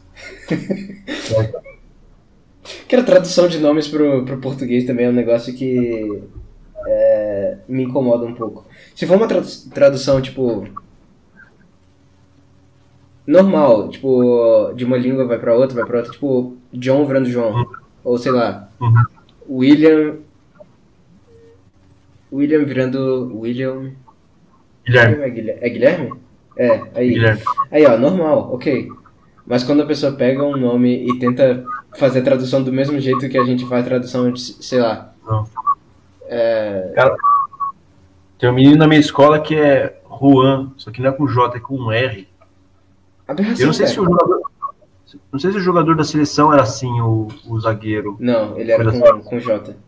O J. Tinha um Juan É, é. com R no Botafogo, só que era R-H-U-A-N. É, é isso. R- É isso! Ah, R-H-U-A-N. Tá. Isso! Ah, Será tá. só aí. Ele era muito ruim, cara. Ele era muito ruim.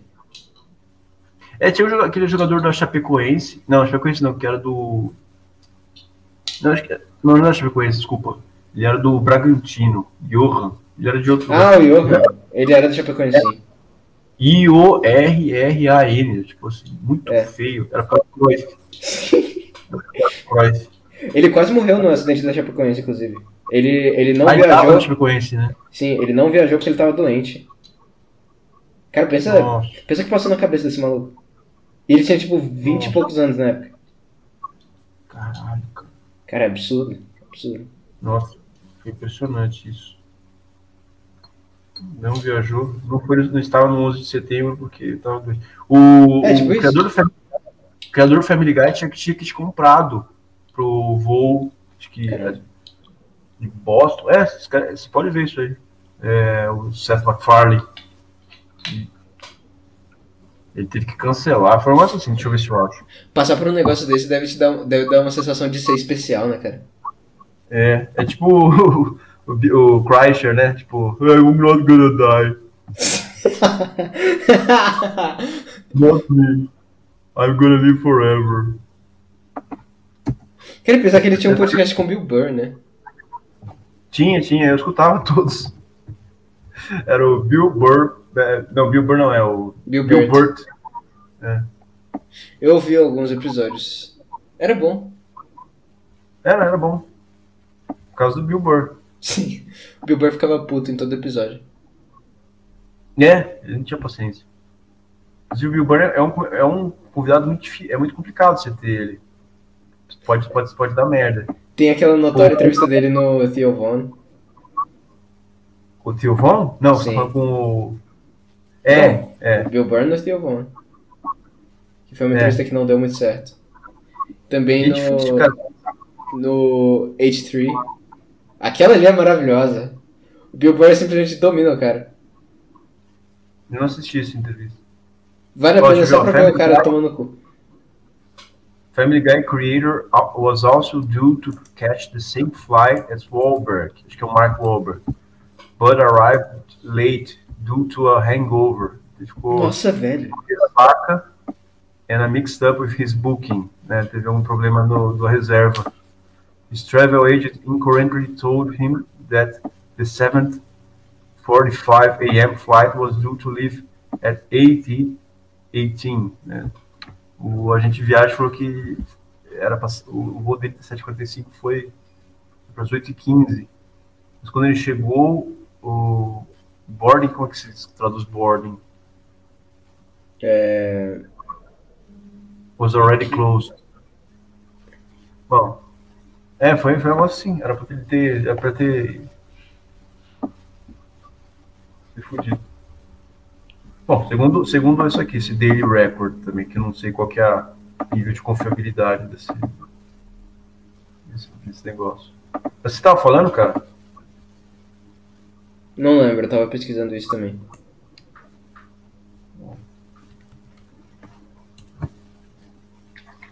Hum, mas você não falou a entrevista do Bill Burr no. Que essa foi trágica pro, pro cara lá, pro.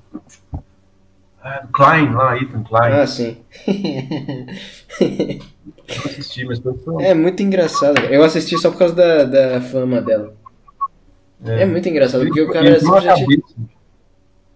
ele- Ele não deixa o, o cara conversar. Tipo, eu imagino o Bill Burr saindo daquela entrevista pensando, hã, cara estranho, né? Ele saindo assim, e o Ethan Klein todo, tipo, tipo e, chorando e rangendo os dentes de quatro, se balançando como se estivesse numa cadeira de balanço, sabe? Sim, sim, sim. Tipo, eu imagino o cara assim. Enquanto o Bill Burr, tipo. É, você não pode. Acho que é difícil entrevistar um cara que você realmente tem uma admiração. Uma... Você não pode fazer isso. A não ser que você comece a ficar amigo do cara e, e começa aos poucos quebrando o gelo mesmo. Você tem uma. Você é um cara inseguro. Você tem um nível de idolatria assim, com relação à pessoa. Qualquer coisa que ela fizer que não seja 100% adequado ao nível de respeito que você merece, que você acha que merece, assim, sei lá. Sim, ela uma... parece. Quando ela. Quando ela mostra que ela é humana, né? Ela não é tipo esse. esse ser. É. É. O... Intangível, é. ideal. Deve ser muito estranho é, entrevistar alguém que você gosta mesmo. Cara, você... Eu não conseguiria, cara, eu acho. Não. Tipo, alguém que eu gosto pra caralho, não conseguiria. É. A gente chega o Bob Dylan pra ser entrevistado. É, não dá. Não dá. Eu não saberia nem, tipo, nem listar as perguntas, sabe? o que, que, que, que eu pergunto? Tem tantas perguntas. Sim. Eu não conseguiria entrevistar o PewDiePie, eu não conseguiria entrevistar de nenhum PewDiePie. Uhum. Eu não conseguiria entrevistar.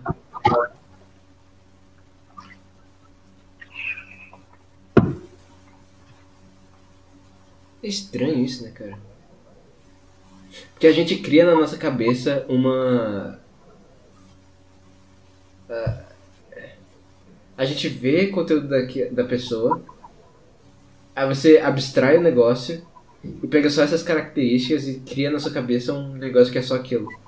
Aí quando Não você vê que a pessoa é, é, é normal, é estranho. Tipo, sem falar que uhum. muitas vezes tem atuação no meio também, né? Ah, é um negócio meio parasocial.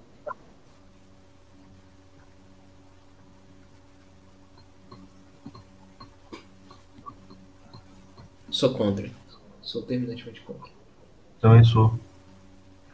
Tá aí.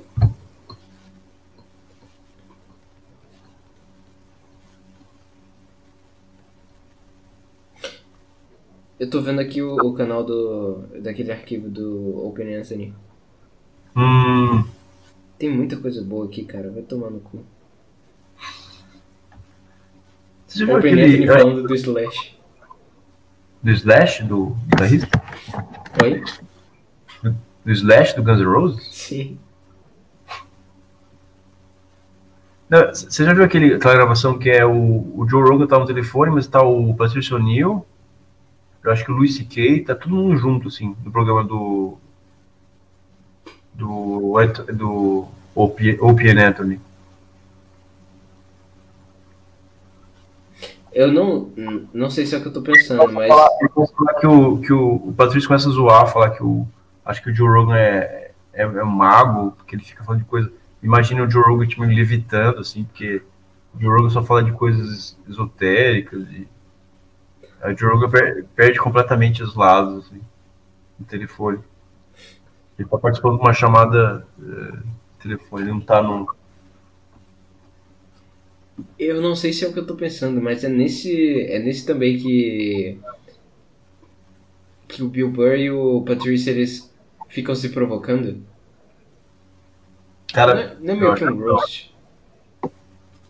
É, eles. eles... É nesse? Nossa. Eu acho que é.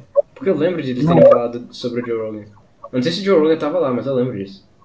Não, nesse ele tava. Não, ah, então eu acho que não tava com o Luis C.K. tava. Seria muita gente junto. Seria o Patrício O'Neill, Bill Burr, Luis C.K. e o Joe Rogan.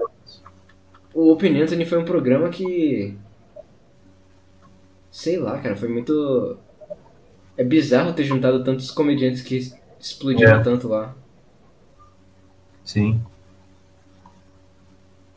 Foi, foi tipo o segundo programa de, de rádio mais é, controverso depois do, Howard, do Howard Stern, né? Foi que tirou um pouco. É, foi depois Howard Stern se tornou meio vanilla, assim, perto do, do Pianeta, das coisas que eles faziam, assim, dos pranks que eles faziam. Pior que era um programa de comédia, né? É, é, era tipo um podcast antes do podcast. Não exatamente podcast, mas tipo, um, formato mais livre, né? Caralho, tem um clipe aqui sobre furries. Como assim, cara? Você sabe o que o Ope faz da vida? Não. O Anthony, eu sei que ele, ele tem os programas dele na, no, no site É, o, o- ele tava com o, John- o Jim Norton, né? Era o Open Jim Norton Show. Inclusive o Theo Von fala que foi nesse, nesse, foi nesse programa, acho que da Sirius, da rádio lá em Nova York. Foi nesse programa que ele encontrou o Daryl Strawberry, que era um Strawberry, não Strawberry, Strawberry, que é o jogador de beisebol, que ele decidiu ficar sóbrio. Que é o que, não sei se você assistiu aqu- aquele, é, daquela série This Is Not Happening, que é do Ari Shafir. Não. É muito bom, cara. É muito bom. O, o Theo Von, ele é um mago das palavras. Consegue transformar aquilo num... Ele, ele é muito bom, cara. Eu já ouvi umas cinco vezes esse... E aí ele cita esse programa, de fato aconteceu. Tava... Eu, eu já ouvi o, o Anthony Cumia reclamando, tipo, explicando, reclamando não, né? Explicando o que aconteceu com, com o Opie, que ele era um cara difícil de trabalhar, que... É, é muito engraçado ele falando, tipo, ah, cara, ele, ele, ele me fala, ah, eu trabalho com você há não sei quantos anos e você nunca vi- foi na minha casa. Aí, aí o, o Anthony falando, eu acho que ele contou isso pro Joe Rogan. Ele, ele vira pro Joe e fala: Cara, eu trabalho com você diariamente por 5 horas por dia, há não sei quantos anos. O que que eu vou querer fazer na sua casa? tipo, eu não aguento mais olhar sua casa. tipo, ele me parece ser um cara muito mais sentimental que o Anthony, sabe? Tipo, muito mais. Cara, Do que eu não conheço os dois, assim. É pelo. Se pelo... bem que o Anthony é, o Anthony é italiano, né? Cumia é sobrenome italiano. Teoricamente, o- os italo-americanos são mais sentimentais. É, mas o Anthony parece, tipo, ser um cara completamente na dele, sabe? E qual que foi o, o lance do cancelamento? Foi que ele expôs uma, uma mulher negra no Twitter. O Luca, Luca Animal, uma coisa, Foi, exato. uma coisa indefensável, assim. Acho que isso aparece no, no programa do Matt and Shane. Nossa, cara, eu, eu vou, eu vou puxando coisa, até de coisa, parece que, parece que eu não faço fiz nada da minha vida, cara. Tô escutando o podcast. Pô, vou fazendo ligação com outro negócio que eu assisti, tipo, que ninguém da minha família imagi- jamais vai imaginar que. O da- do meu entorno social, jamais imaginar que existe, sabe? E que eu sou um nível de novo. Assim. Não, cara, mas a gente falou antes de. de é, negócio, o livro que você leu lá do, do padre americano na. é, na Rússia, a gente falou de latim, É, não. grego e tal, você faz um É, zilhão de não. coisas, cara. É, a gente, a gente faz conexões, associações, né? Mas, é- mas esse é um nicho realmente de. Poucas, poucas pessoas vão, vão relatar o que a gente está falando. Pessoas boas e seletas. É. Não, mas você tava Aqui- falando do Von no. Oh, do Von não, do Anthony no. Não, na verdade, é, ele só aparece como. como é, é, um, é um episódio que o, tá o Nick Mullen e o Adam Friedland. Chama. É, eu, eu falei pra você esse episódio, é o Reverse Soccer. Reverse so, Soccer, não sei o quê. Que eles estão falando de tipo, Taekwondo. Que tipo, é, é o inverso do. É, tipo, você não Ah, pode usar. Tá, tá, tá, lembrei. E aí o Nick Mullen. Só que é bom porque o Nick Mullen ele não fica sobressaindo, que nem naquele Countdown lá que eu te mandei. Que tipo, é só ele e os caras dando risada. É só. Toda hora e os caras dando risada. Ele, tipo. Não nesse não, o Shane, o Shane, o Shane participa bastante, o Matt também é muito engraçado, e o Adam Friedland acaba meio que se tornando um cara muito engraçado também. Mas aí eles citam, eles citam esse episódio, assim, que é algo que foi incontornável assim, por parte do Anthony Comey. Eu sei qual foi a treta do, do Opie com, é, com a produtora lá do negócio. Que ele parece que abriu a porta do banheiro de um cara e tirou foto dele pra zoar ele. E ficou mandando pros colegas. Cara, o maluco completamente. Foi um negócio Jorge assim. Sim, exatamente. É, e é, é, muito estranho, porque esse, esse é o mesmo cara que tava brigando com o Anthony porque o Anthony não ia na casa dele, sabe? Tipo. É bizarro. Eu, eu não duvido que tenha sido uma desculpa para ele sair. Porque eles, toda vez que tinha que renovar contrato, o Anthony virava pro Ope e falava, cara, 5, 10 anos, faz por quanto eles oferecerem, porque isso aqui é um contrato muito bom. Aí o Ope virava e falava, não, um ano, eu não sei se eu vou querer daqui a dois. Tipo, e toda vez ele fazia isso. E, e, o programa ia sempre, tipo, ficando mais controverso e tal é, ia tendo mais notoriedade. Então eles nunca uhum. tinham certeza se o programa ia continuar acontecendo, porque o, o Opie nunca assinava o contrato longo. Hum. Tipo, ele se recusava a assinar contrato longo. É, dá pra entender, de certa forma. Ah, cara, eu entendo, mas. Eu também entendo o lado do Anthony. Ah, sim, sim. Com certeza. Porque ele só queria falar merda e ganha dinheiro, cara. Sim. Tipo, antes de trabalhar no, no rádio, ele era mecânico. Não, mecânico não. Era uma profissão bem comum, sabe? Mas ele chegou a fazer stand-up, sim? Não. Ele foi direto pra rádio. Sim, bizarro, né, cara? Muito bizarro. Tipo, ele parece que tem um, um dom mesmo de comunicação e nunca tinha trabalhado com isso. Uau. Mas é que nem você falou, você deu exemplo de é, aquele amigo do Joe Rogan que também começou tarde. É, às vezes o cara. Ah, é o, o Phil Hartman. Isso, esse mesmo. É, mas ele chegou a fazer stand-up, ele fazia, na, ele era acho que de São Diego, na Califórnia. Mas ele era ligado a artes, assim, ele era desenhista. Ah, sim. É, no caso do Anthony Cumia, não era. Mas aí ele se descobriu, assim, como, como comediante é um caso meio, meio insólito. Já depois de tudo ele foi assassinado pela mulher. Caralho. Uma coisa que eu vejo que as pessoas. que é bem fácil de fazer as pessoas descobrirem comédia são aqueles, aqueles vídeos curtos do Instagram, sabe? Eu tenho um amigo que descobriu de quem? recentemente. Aqueles vídeos curtos do Instagram, que o Instagram sugere. Ah, Reels? De quem? Isso, Reels. É, então, eu tenho um amigo que descobriu recentemente o Theo Von. E. Theo Von? Sim. Aí. Ah. e, e, oh, o Xerxes gosta do Theo Von. Só que é engraçado porque o primeiro contato de alguém com, com o Theo Von é sempre, tipo, o que, que esse cara tá falando? Esse cara tá falando, cara. Cala a boca. Tá Só que no terceiro, tipo, você começa estranhando, porque as, as, comparações dele são. As descrições dele são completamente malucas. Só que quando você vê, você tá no quinto vídeo. É. E, e, inclusive aquele que eu te mandei do, dos sobrinhos dele, que me mandou ah, com esse é... amigo meu. Sim, ele é muito que... bom. O negócio do Instagram é que ele. Eu não gosto de conteúdo cortado e tal. Só que indiscutivelmente é muito fácil de descobrir coisa da hora. Né? É. Pelo é. menos se tratando de comédia. Né? Sim. É, eu acabei descobrindo um monte de coisa lá.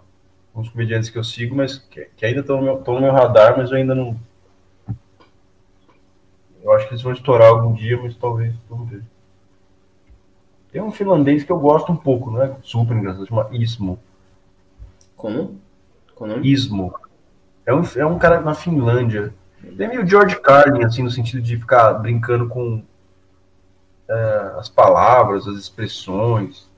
Ah, sim, o tipo de humor que é impossível em português. Sim.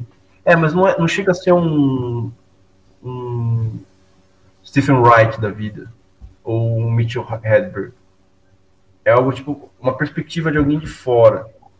Hum. Mas que, que é muito engraçado, assim.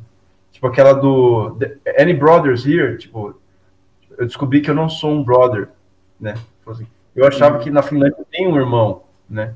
Mas eu não sou, isso não me faz um brother.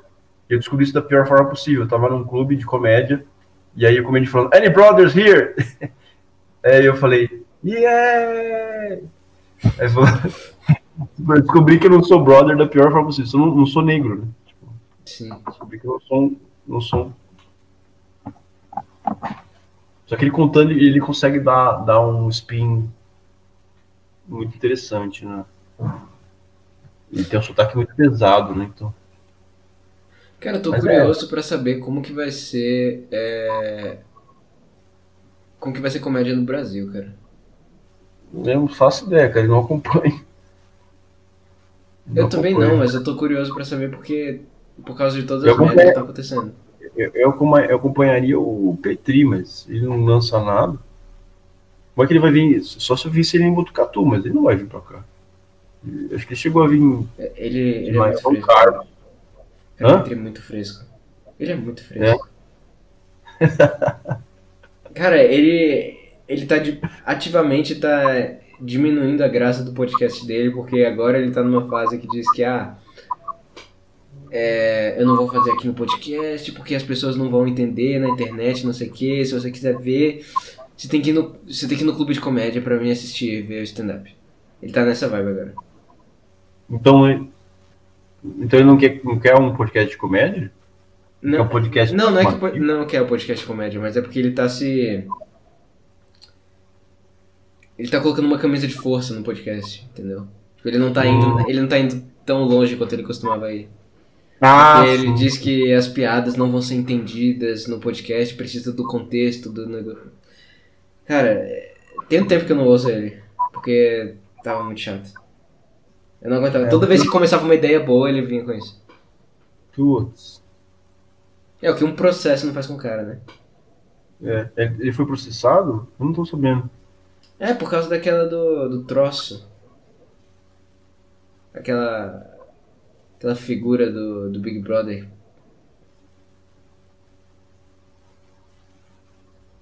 O que, que ele falou? Foi no, foi no pior programa lá do Saco Cheio Tarja Preta. Na verdade, não foi nem ele que falou, foi a, foi a namorada dele. Que... Ah! O que, que ela falou mesmo? Mais Chamou menos. a figura lá de troço. Tipo, a... Ah! Tipo, é... primeiro, aquele programa não tem graça. Aquela é. piada não teve graça. Sim. E, e foi se for isso. Pra ser processado, se for pra ser processado, pelo menos que seja uma piada boa, né, cara? Sim, exatamente, cara, exatamente. Exatamente. Tinha algumas do, do, do show dele que eu acho que daria processo. Daria, acho que né? daria processo. Se caísse nas mãos. Ah, agora tudo vai dar processo. É, agora não tem. é, exato. Agora não tem muito. Inclusive o doutor foi comigo no, no, no show, né? Grande doutor, cara. Conversando bastante com ele. É, ele tem aparecido mais, né? É. As coisas estão começando a dar certo pra ele. Tô é feliz. Bom, é bom. Feliz por ele. Se o doutor estiver ouvindo, um abraço. Não sei se vai ser gravado. Cara, pior que tá sendo gravado sim. Eu, eu tá. sei que eu perdi uns 10 minutos no começo, mas tá sendo é. Deu certo. O começo é sempre uma bosta. Pô, é, a gente tava falando de coisa deprimente, né, cara? A gente tava falando de, de tragédia. Ah, de tragédia de, de o cara lá na, na Rússia e o cara na quatro. Ah, torturas, né? É, tortura. A gente tava... Foi bom, foi bom que não gravou. então gravou o nosso, o nosso apoio, o nosso. apoio ao governo soviético. É. É, tem que matar mesmo, filho da puta. Basicamente isso que a gente falou, pra quem perdeu no começo. Foi, foi um apoio explícito ao, ao Estado. Exatamente. Ao grande, ao grande irmão. É, ergueu, punho, ergueu os punhos esquerdos no ar e. E, falou, e elogiamos o, o senhor, excelentíssimo senhor Alexandre de Moraes. Uh! Sempre elogiando o homem. Eu nunca falaria nada contra ele. Não posso. Não, não... não dá pra reclamar, né? É. País, mas para país não dá pra reclamar.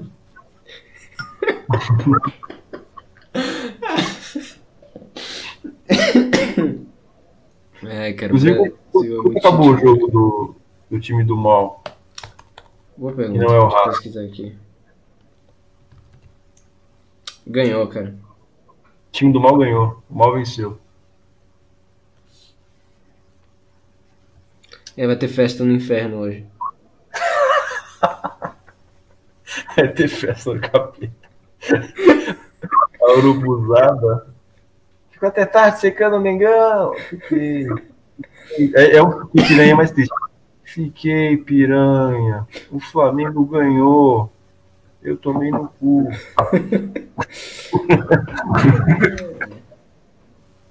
Cara, Ah, cara. pior que se tivesse perdido, ia ficar empatado em com outro clube. Ia ficar embolado do grupo. Não, o Racing ia ficar isolado, mas ia ficar embolado pra última vaga. Ai, ai. Mas não tem problema, eu tô satisfeito com o Botafogo. Isso É. já tá Ah, ótimo. eu, eu ficaria. E o, o filho do Louco Abreu tá, tá no Sim, time, tá na cara? base, pô. Tá Ah, tá na base. na base. Eu vi um papo dele falando assim, você não pode. Não é, não é que você é filho meu que você vai, você vai, você vai ser cobrado, eu vou cobrar você. E. Pô, metendo um louco, assim. Não, mas assim, de uma forma carinhosa, né? Falando assim. Eu acho que ele não vai bater no filho dele em pleno, em- ao vivo, né? Falando. Mas, tipo, é uma nação botafoguense Cara, eu gosto muito do Abreu, cara. Hã? Eu gosto muito do Louco Abreu. É. Eu lembro do, eu lembro do post do, do, do, do Rosendinho, do Gabriel Rosendo.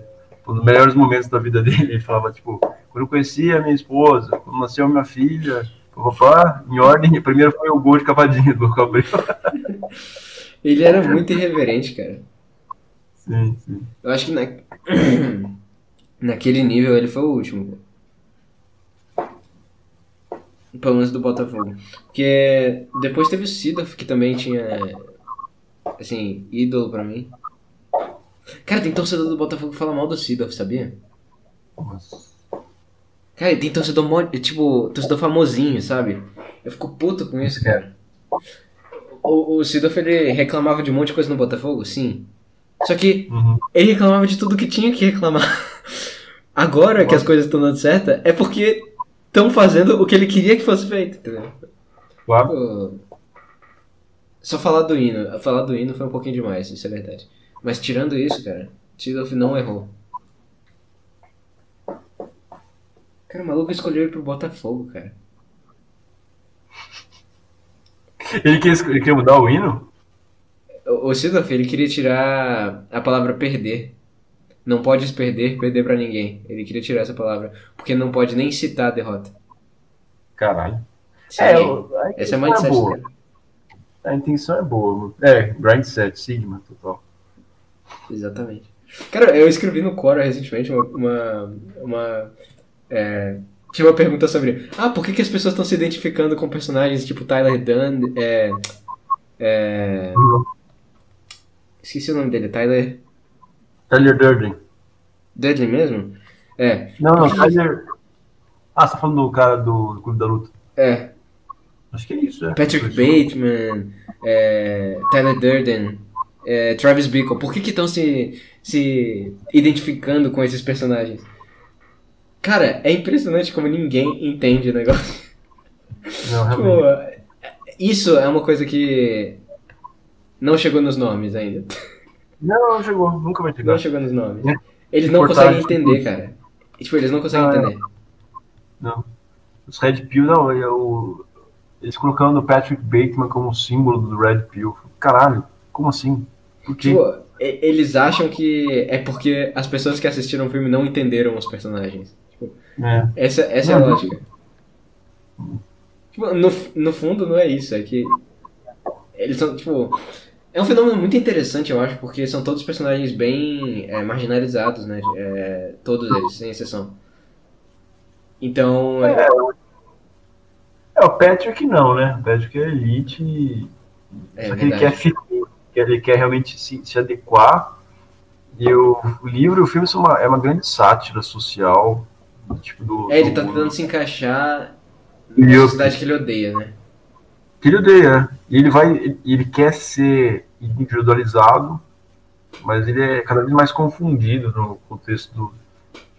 Tipo, dois, todo mundo se bronzeia, todo mundo tem o mesmo corte de cabelo, então ele parece aquele Marcos Alstrom lá. Ele define ele as opiniões dele a partir de review. Cara, mas, mas é brilhante o filme. E não é pelo, pelo, pelo motivo que esses caras acham, sabe? Não, não os caras que gostam, mas. Tipo, ele, ele falando no contexto da. Uh, I'm cool with the anti-Semitic remarks. Tipo, as frases que ele fala. Ele come, o cinismo, sabe? Falar, não, é, a gente tem que defender a paz mundial contra o racismo. Tipo, ele falando na cara, na cara, dura, assim, um negócio que ele não tá nem aí, assim. Que, Exatamente. Que, cara, é brilhante. É uma cena muito boa. Ele falando, de, lá, como se fosse, quando estivesse explicando, esmiuçando um diálogo platônico falando sobre o segredo da Whitney Houston. Nada contra, o grande segredo da Whitney Houston. Mas ele falando do processo de produção como se fosse high, é, highbrow, assim, sabe? Como se fosse alta cultura. E isso é uma coisa que o, que o Britton Easton, East, como é que é?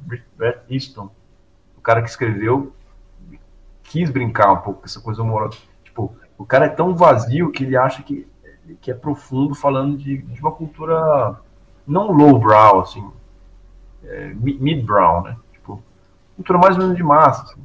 Fala de, de Phil Collins, fala de Whitney Houston, ou de Hugh Lewis and the, News, então e esmiuçar como se estivesse falando, sei lá, explicando uma igreja barroca do século XVII. É o, outra coisa é que o filme, ele inteiro é basicamente o. É uma sociedade de plástico, né? Tipo, todo mundo é daquele uhum. jeito.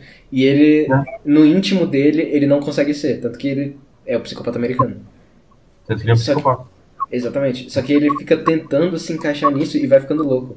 Tipo, a única coisa que eu acho que tem em comum em todos os filmes do cinema Sigma. É isso, tipo. é isso, tipo, a sociedade é, tem uma pressão muito grande, uma pressão social muito grande para eles se encaixarem e eles se moldarem de acordo com ela. Eu acho que é o que tem de comum. Porque até num filme, tipo. Até na trilogia dos dólares, por exemplo, que é um personagem que usam menos isso, uhum. mas também usam. O cara é um é um caçador de recompensa, sabe? Ele é um. Ele não, ele não faz parte daquela sociedade. Tem até aquela cena, no, eu acho que é no segundo filme, por um punhado de dólares, ou aliás, por uns dólares a mais, que ele pega a estrela do xerife e joga no chão. Tipo, ele não faz parte daquilo. Ele já transcendeu aquilo. Ele não quer fazer parte da, da, das, da sociedade polida, digamos assim. Sociedade uhum. educada. São todas pessoas que não encaixam no meio. Elas são, é, é, por consequência, elas agem só por si mesmas. E, e claro, por aquelas pessoas que elas gostam e tal. E, e é completamente. Cara, isso faz total sentido. Faz total sentido. Faz Ainda total... mais uma sociedade que perde cada vez, é, cada vez mais os elementos de comuns, assim, que fazem você a sentir parte da cultura, idioma, mais é, cindida, mais atualizada como é hoje. Tipo, todo mundo tem que, ter as mesmas opiniões, todo mundo tem é. que ter os mesmos gostos, todo mundo tem que ter. A pessoa vai ficando maluca. A gente tem que se valer do, do, da mídia, da rede social, de bolhas para Não a gente, mas os jovens, principalmente. Principalmente no momento Red Pill, assim. Pra ter alguém que. Porra, você, você não pensa que nem eu, não pensa que nem esses caras aí, você pensa que nem eu. Achar um, algum elo que faça falando, não, realmente. Esse, esse aspecto social é doentio. Então. Mas é, é, como a pessoa não consegue entender o processo que gera esse tipo de mentalidade, é, é, é bizarro. Como que a pessoa não consegue entender isso?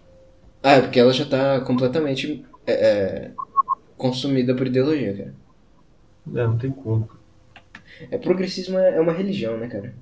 Essa é a verdade. É, esse é, esse é o moto que você vem falando e eu, eu concordo. Tem que espalhar a palavra no, no, na rede social. Tem que ouvir o pastor da televisão. É. Ouvir a CNN. Exatamente. A, a Fátima Bernardes. Aquela coisa. Experiência Fátima Bernardes. Exatamente. Aliás, que, que, como é que tá o Skylab? Eu não tenho acompanhado ele faz tempo. Ah, eu também não. Desde que ele começou a dar opinião, eu parei de ouvir. Desde que ele começou a dar Mulher dando opinião. Skylab dando opinião. Mas pior que é, cara. Ele é muito chato. É. Ele falando do Radiohead. Falando bem do Radiohead e mal do Coldplay, mas aí ele consegue imitar. Foi você que mandou esse, esse vídeo pra mim? Não faço ideia, acho que. O Túlio. O Túlio é bem fã dele. E aí no meio ele começa a falar que o. Ele começa a falar de nazismo, do nada, assim. Começa a falar, começa a falar ah, que o Radiohead é bom, Coldplay é uma bosta e Coldplay é nazista. É fascista, né? Nazista. Coldplay é fascista. Cara, como, cara? Que salto. Meu Skylab é. Não dá pra ouvir ele fora de música, não. Não dá.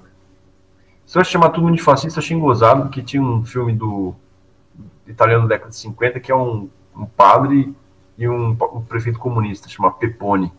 O nome do filme é Dom Camilo. Dom Camilo é. Cara, esse nome me é familiar. Pepone. E aí tem, tem uma cena que o Pepone foi votado para a Assembleia lá, ele foi para Roma. Ele virou um, um deputado sei, do parlamento. E aí ele tá dormindo a sessão inteira, assim. Tá tirando um ronco o Pepone, né? E aí ele acorda e fascista, fascista. Tipo, ele nem sabe o que aconteceu na, na pauta do dia. Ele falou, fascista, fascista. É, é, uma vez eu, eu falei pra alguém que tava é, dizendo que tinha muito mais nazistas por aí do que você imaginava. Caralho. Eu, eu, eu, eu virei pra pessoa e perguntei, ah, você também procura nazista embaixo dessa cama antes de dormir?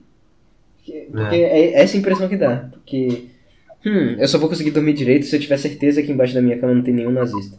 Tem nenhum nazista. Que é o que eles falam do, do, do dos, dos Ulavete, né? Dos comunistas. Ah, esse cara acha comunista até debaixo da cama. Exatamente, cara. Ele prestou um pouquinho atenção na, no contexto da frase que você, que você usou, ele ia entender a ironia disso. Cara, e o pior é que é muito mais fácil encontrar comunista do que qualquer outra coisa. Sim. Dessas, dessas ideologias extremistas. Com certeza. É porque é o, é, é, o mais aceitável, né? É.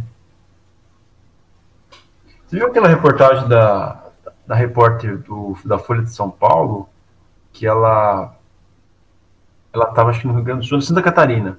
E ela tinha uns telhados da marca Heil, H-E-I-L. É o sobrenome do, do dono da fábrica. Não sei o que, Hale. 88. Aí ela não, simplesmente não fez nada e, e publicou lá. É, nazismo cresce no Rio Grande do Sul, os caras estão fazendo propaganda nazista no telhado. Jornalismo, né, cara? Era simplesmente o sobrenome do cara. Jornalismo. Ela não fez, não fez questão sequer de investigar Tipo, bizarro. Bizarro. Jornalista, para ter o seu trabalho validado, ele tem que ter chance de morrer para publicar, ele tem que ir pra guerra. Sim, sim. Tem que ir pra. Super perseguição. Exato.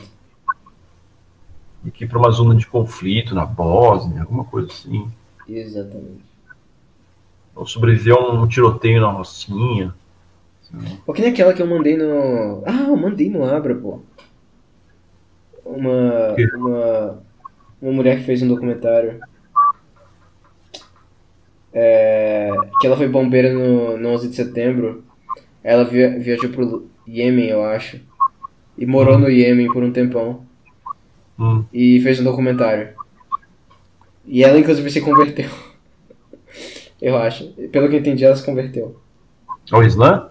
Sim. Só que, assim, o documentário ainda é falando mal do, do dos terroristas, né? Só que humanizando eles. É, pelo que eu entendi, eu não, eu não assisti. Qual, qual Quais os do, do Estado Islâmico? Não, os do. Hezbollah? Não, Hezbollah é da, da Líbia. É da Al-Qaeda. Eu acho que era Al-Qaeda. É porque pra mim esses nomes. Esses nomes kebab são todos iguais. pra mim não tem diferença. Então, aí, para os ouvintes que estiverem ouvindo, a gente é pró-comunista e a gente acha que todas as células terroristas é tudo né, igual. são a mesma coisa. Então, a gente é islamofóbico também. E somos comunistas. Exatamente. Então, é isso. Mas é, é do mesmo podcast lá do, que, eu, que, eu, que eu falei que eu tava ouvindo, do Unreported. Não, Não, não, não. É do autor Pô, do livro lá da, da história. aqui essa foto de, de perfil do Michael Malice. Eu, por um tempo, eu não sei se você conhece a figura do Dileira, que é tipo um cara com Tourette. Foi no... Eu achei que fosse o Dileira. É por causa do, do, do boné do Kiko. Que na verdade não é um boné. É, não, mas a cara dele tá muito parecida também. Nessa foto. Pelo menos de longe.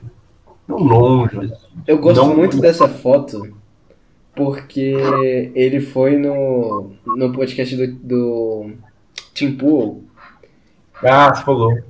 E ele foi com um negócio que tava motorizado. Esse negócio tava motorizado. Tipo, ele tava. Ele tava sem fazer nada e o negócio girava, sozinho. E ficou assim o negócio, o programa inteiro. E ele explicou por que, que ele fez isso. Porque ele disse que ele não queria que ninguém é, ele não queria ninguém do lado dele se fosse uma pessoa que ligava tanto para as aparências a ponto de não a ponto de se incomodar com aquilo, sabe? Uhum. E eu partilho muito dessa ideia. E essa foto é muito engraçada. Sim. Porque isso é uma coisa que o, o Jordan Peterson ele fala isso inclusive que você, ah, você tem que comprar um, um terno, não sei o que, não sei o que. Só que, cara, se você vai falar puramente de ideias, eu acho que seu caráter devia importar mais do que, do que a sua apresentação, sabe? Do próprio uhum. debate dele com, o, com o Zizek, o Zizek tava vestido todo largado, tipo... Sim, claro. É... E eu, e eu... Tipo, eu sei que a aparência importa, só que ela não, ela não deve ser, eu não acredito nem por um instante que ela deva ser o, o, a métrica pra não, avaliar não. alguém. Tipo, mas, assim, primeiras impressões, beleza. Avaliação, eu consigo, não. Eu consigo entender como que a, a coisa da aparência não foge. Por exemplo, é, a aparência do Zizek pode ser usada também como um fator, uma, uma, uma autenticidade. Olha, tá vendo? Esse é o cara autêntico. É que os, os fãs de Nirvana, de Grunge, falavam, bom, esses caras não se vestem de colã, não sei o que, eles são eles mesmos e tal. Então isso aparentemente fala, não, ele tá, não se preocupa com a aparência, mas a, a, as pessoas, o ah, público, a geração é, millennials, e falar, não, é, eu está cansado dessas figuras é, engravatadas e, e, e representam a, o poder institucional ou a academia, ou, não que o Peterson seja isso, obviamente, ah. mas eu consigo entender que é, a aparência possa ser meio que um tiro na um, um tiro na culatra, assim, tipo, a, a se vestir bem, assim, dependendo do público com quem você está tá lidando. Mas a maneira como eu entendi é mais é, a sua aparência já vai ser em si um filtro do público, entendeu? Sim, sim, sim, sim, concordo se, se, se você quer um público que ligue demais para as aparências, você vai ser a, a, é. vai fazer tudo bonitinho. Só que se você quer alguém que realmente só preste atenção no que você está falando, talvez seja sim. melhor você fazer alguma coisa meio ridícula. Sim, sim. É, eu ia comentar alguma outra coisa, só que eu Ah, era do. Do, do negócio que eu ouvi da história do Maduro no Brasil. Lembra que eu comentei lá no hum. Foi no podcast. É, eu procurei, eu procurei essa unreported, mas eu não achei unreported, mas eu não achei nenhuma na busca nenhuma. É, é porque eu lembrei agora, é porque o nome do podcast é Unregistered. Unregistered. Só que Unreported é o episódio que não tem nenhum convidado, é só ele e o co-host lá. Lembrei. Ah, tá. Esse cara, ele é muito. É, é, Thaddeus Russell. Esse mesmo. Esse ah. Ele é uma figura muito peculiar, cara, porque ele é muito pós-moderno, só que ele é muito antiprogressista. Ele é absurdamente antiprogressista. E ele é muito coerente também. É uma figura peculiar, interessante. O livro é dele americano? é muito, muito bom. Sim, é americano. O livro dele é realmente muito bom. Muito bom. Só que é. É meio acadêmico também. Tipo, um quarto do livro é só citação, sabe? Eu me incomodo um pouco com isso. É. Mas o conteúdo é excelente. É um, é, é um dos livros que, mais, que eu mais gostei de ter lido no ano passado.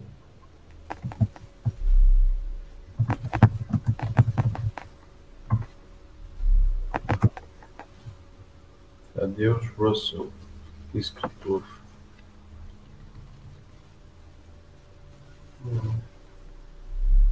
Eu escrevi um livro sobre o Jimmy Hoffa. Já? Renegade History. Qual livro que você leu dele? A Renegade History of the United ah, States. Out of the Jungle. Hum, eu não sabia que ele tinha outros livros. Não é historiador.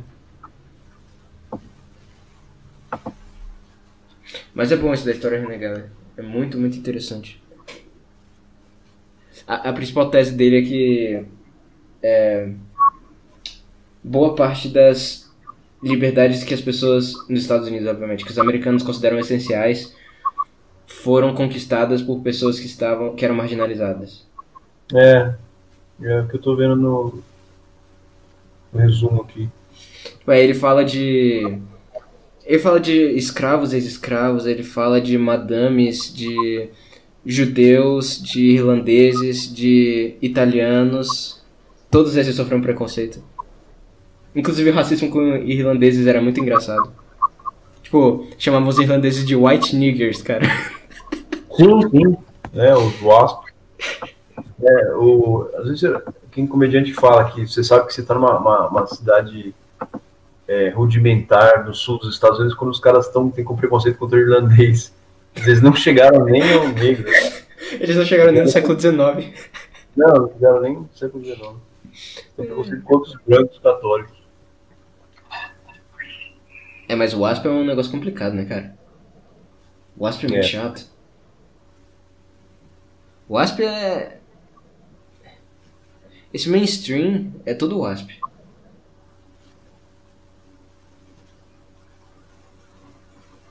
Tipo o CNN? Ou... Não, mainstream que eu falo de ideias mesmo, tipo neocon. Hum. Progressista até neocon, sabe? Tucker Carlson. Não, o Tucker, o Tucker Carlson, acho que ele é mais. Ele tava falando coisa que já era proibida. Tanto que ele foi demitido da Fox, né? Hum, é verdade. Então, as pessoas que estão por trás da Fox. Eu acho que o Tucker Carlson, inclusive, o que fez ele ser demitido da Fox, eu imagino que tenha sido ele falar mal de guerra. Porque hum. o, o, normal para neocons é defender guerra e, e também todo mundo sabe que os, os progressistas, quando eles chegam no poder, eles só expandem mais a guerra, né? Exatamente. Mas ele começou a falar abertamente mal de guerra. Caramba. Sim. No contexto da guerra da, da Ucrânia, dos, dos esforços, dos incentivos militares do Biden pro Zelensky,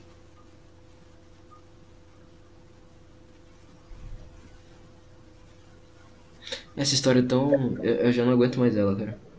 Também não. Eu não aguento mais. E, e, pior que o tanto de palpiteiro que surgiu com essa merda, cara. É, todo mundo sabe tudo. Exato. Ah não, porque tem nazistas na Ucrânia. Ah não, porque os russos são os nazistas. Ah não, porque. Cara. É só se botar nazismo. Exatamente. Black nazi. Batalhão Azov lá, né? Tudo, tudo é Batalhão Azov. E pior que eu, eu tenho certeza absoluta que tem nazistas dos dois lados. Sim, sim. tipo, eu, eu conheço. Bom, eu não conheço, mas eu tenho um amigo que conhece bandas nacional-socialistas de metal da Ucrânia. É, sim. Tipo, é fato. Cara. Ah, os, os, os, caras do black metal se identificavam um pouco com isso, porque. Ah, foi? Pra quem que a gente vai. A gente vai direcionar para os comunistas? Não, esse comunista é ateu, é o que a gente quer adorar o capeta e tal. Ou os deuses é, da mitologia nórdica. Então, o que, que, tem mais a ver com a mitologia nórdica? A, a ideologia ariana, né? Essa retomada do, do passado mítico pré-cristão. Assim.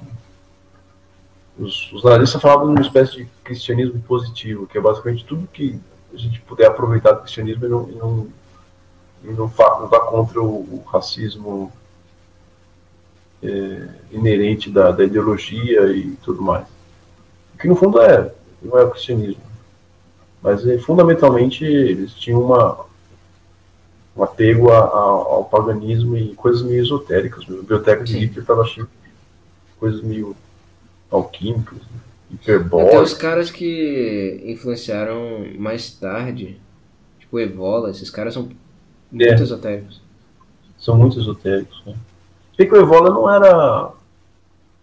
Ele rejeitava o. É, sim, o nazismo sim. Só que. Eu tô falando. Que acabou influenciando, né? Depois. Ah, sim, é. Porque o, nazismo em si, eu, eu acho. Bom, até onde eu sei, ele não tinha tanta teoria. Teoria. Não. Porque ele foi mais uma Por, consequência da, do, do que aconteceu na Prússia, né? Porque a Prússia precisou é, criar um nacionalismo muito forte. Mas, mas o fascismo também é a mesma coisa. Isso começou como uma, uma coisa da resistência contra o liberalismo de um é, lado. O fascismo, não tem, o fascismo não tem teoria. E depois você chama, depois você chama os intelectuais para teorizar, o Giovanni Gentili. E no caso do, dos nazismos, depois surgiram os ideólogos, o Carl Schmitt da vida, o, os juristas, Exatamente no fascismo, o doutor é, sabe isso bem melhor que eu. Anti-intelectualismo de partido, assim. Se você pensar. Uma, coisa para fugir de. É um movimento mais volitivo, né? Da, da, assim, é, eu, havia uma, uma, uma, uma, uma tônica na coisa da vontade, assim, Hitler estender o braço e ficar com assim, a força da vontade. Né? E, a coisa da razão. Era muito mais estético, né, cara? Se Também, é. O, o Manifesto Fascista, quem escreveu foi o Marinetti, que era um. Marinetti. É. Inclusive, quem deve saber bastante disso é o doutor. Ele. É, me mostrou essas coisas muito tempo atrás. Muito. Cara, a maneira como as pessoas destruíram a, o ensino dessas coisas é absurdo. É. Não, eu peguei um livro, não sei se eu falei no seu caso, que era. Não sei se eu falei no Abra, que era tipo um moleque que. É, ah, é o Pequeno Fascista, é o nome do livro. Ah, se mostrou. É, é basicamente. Ah, o fascista. Não, não é uma descrição de uma doutrina política, é simplesmente um xingamento. É uns comportamentos aqui. Falar, se a pessoa fizer isso. isso Hã? É uma lista de comportamentos que você faz uma tabela assim e fica olhando. É, você, você é egoísta. Então, o moleque era egoísta. É. Tipo, fascista é exatamente o contrário, tipo, de um momento de você egoísta se você. É, não tinha individualidade. Exatamente, é o completamente contrário, é o coletivismo puro. É o FAT, FAT, é o feixe. Você, a gente é unido forte. Exatamente. E aí vem aquela coisa de, de faça a Itália grande, grande de novo, assim, make Itália great again, mas no sentido da. da, da, da... Miga. Hã? Miga. Make Italia Great Again. Cara, uma coisa engraçada, cara, que você falou agora, que é, tem palavras em outras línguas, tipo negro, acho que é nero ou negro em italiano, que acabaram sofrendo conotação por associação a nigger. Eu fiquei, tipo, não tem nada a ver. É que nem trocarem. Tem... Eu acho que a gente comentou isso na última vez que a gente gravou. É o que acontecendo. Negro. É. Exatamente. Negro tá sendo marginalizado por, porque é parecido com negro. É bizarro. E detalhe, negro, mesmo em inglês, não era. Não era slur. Não, não, não era. Não era. Acabou virando. É, cara. The American Negro. Tem um debate, né, do acho que é o Baldwin, James Baldwin e o aquele Buckley Jr., que era um conservador. Ah, eu detesto esse cara. William Buckley, William Buckley Jr. Que era, que era tipo The, The, American Negro. Era o título do, do debate. Não sei o que do American Negro. Cara, o Buckley ele é basicamente o pai dos neocons, sabia? Ele é. Ele é. Ele era do National, National Review, né? Sim, exatamente. Exatamente. Revista. Que esquerdou pra caralho nos últimos tempos. É, eu não nem, nem acompanho. Eu, eu vi, a última coisa que eu vi no National Review foi uma reportagem sobre o Michael Subru. Hum. Interessante. É que eu tava pesquisando, porque na época, na época, faz nem dois anos, eu não tinha nem tem uma porra de, uma, de um artigo na Wikipedia sobre o Michael Subru. É uma coisa vergonhosa. Tudo bem que ele não é um cara super sério, tudo, mas. Porra. Aquelas palestras dele são do caralho. Eu não sei qual é o critério da Wikipedia pra fazer essas coisas. Tipo. Não precisa. Eles avaliam assim, ah, eu, eu acredito, eu acho, eu acho. Melhor ainda.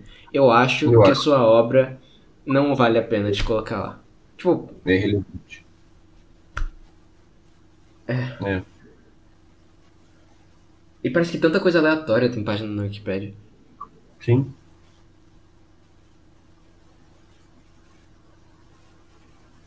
É, cara. É... Vamos encerrar? Ou você quer Bora. continuar? Eu tinha alguma coisa pra falar, só que eu esqueci. Eu percebi que eu tô cansado. Tá. Eu vi que você, você esfregou o olho. Eu tô cansado também. É. Mas, pô, a gente rendeu, pô. Rendeu umas duas horinhas. Foi massa. Foi bacana. Que?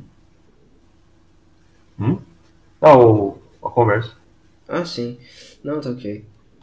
É, o áudio eu acho que ficou tranquilo, só cortou o começo, mas fora isso tá de boa. Eu. Ai. Provavelmente poderia estar com mais energia, só que a gente começou um pouco tarde por causa de problemas técnicos. Então. E o Flamengo venceu. E o Flamengo venceu. É. é, deve ter sido por isso que eu senti minha alma saindo do corpo um pouco. É. Mas. É isso, tem alguma sugestão, alguma coisa a dizer? Hum, recados finais, então vou ter um show amanhã, é, depois de amanhã em, Ara... em Pindamonhangaba, quem que tiver não sei se brincadeira. Minha turnê é, começa Eu já tava aqui planejando a viagem, cara. Que isso. eu escrevi é, um livro. É isso. É isso aí, a gente vai marcando. Foi, foi massa. Da próxima vez a gente tenta mas nem precisou. Mas foi. E chamar alguém do Abra também, mais alguém do Abra. Ia ser da hora. Chamar o Loeste. Ah, você chamou? Eu chamaria o Loeste. Ah, eu chamaria também. Tem tempo que eu não falo com ele e as conversas sempre são da hora. Sim. Inclusive, todo mundo do Abra tá passando por alguma mudança, cara. Você tá passando por uma mudança diária, eu tô passando por uma mudança yeah. diária. O Loeste tá querendo também fazer uma mudança diária. Ah, é verdade. Bons, cara, tá, tá, tá bons momentos para os abrildos. Ventos da mudança. Exatamente. É, o Renatão, o doutor Renato também mudou de, de, emprego, né?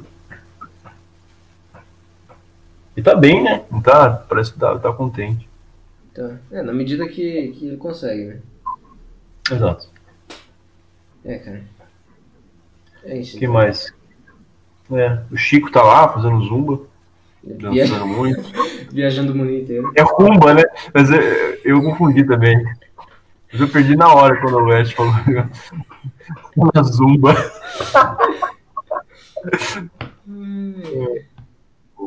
Mas o, o Chess tá na, tá na gringa? Não, ele voltou. Ele voltou. Ele foi de novo pra gringa? Ele tinha ido pra, pra Barcelona. Ah, não sei se ele voltou não. Eu não vi, não, não tenho visto. Não voltou, cara. Ah, bom. Aí depois ele foi pra. Ele foi pra Maceió, ele ficou xingando Maceió pra caramba, e depois acho que ele voltou. Né? Vai pra tal Aí lugar, ele... xingou tal lugar. É, tá tudo uma bosta. Aí Isso é absolutamente pra... chat das ideias. Absolutamente, 100%. É judeu.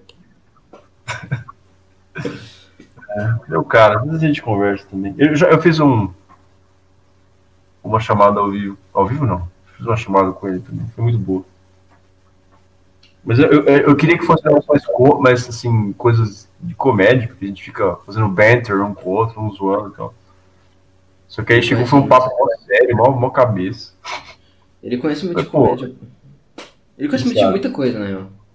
Não, ele é, ele é, é meu geninho. Ele é nerd. É um cara nerd. É, cara. Eu vou parar a tá gravação, tá então eu nunca paro. Beleza. Então, um abraço. A gente se fala e shalom. Shalom.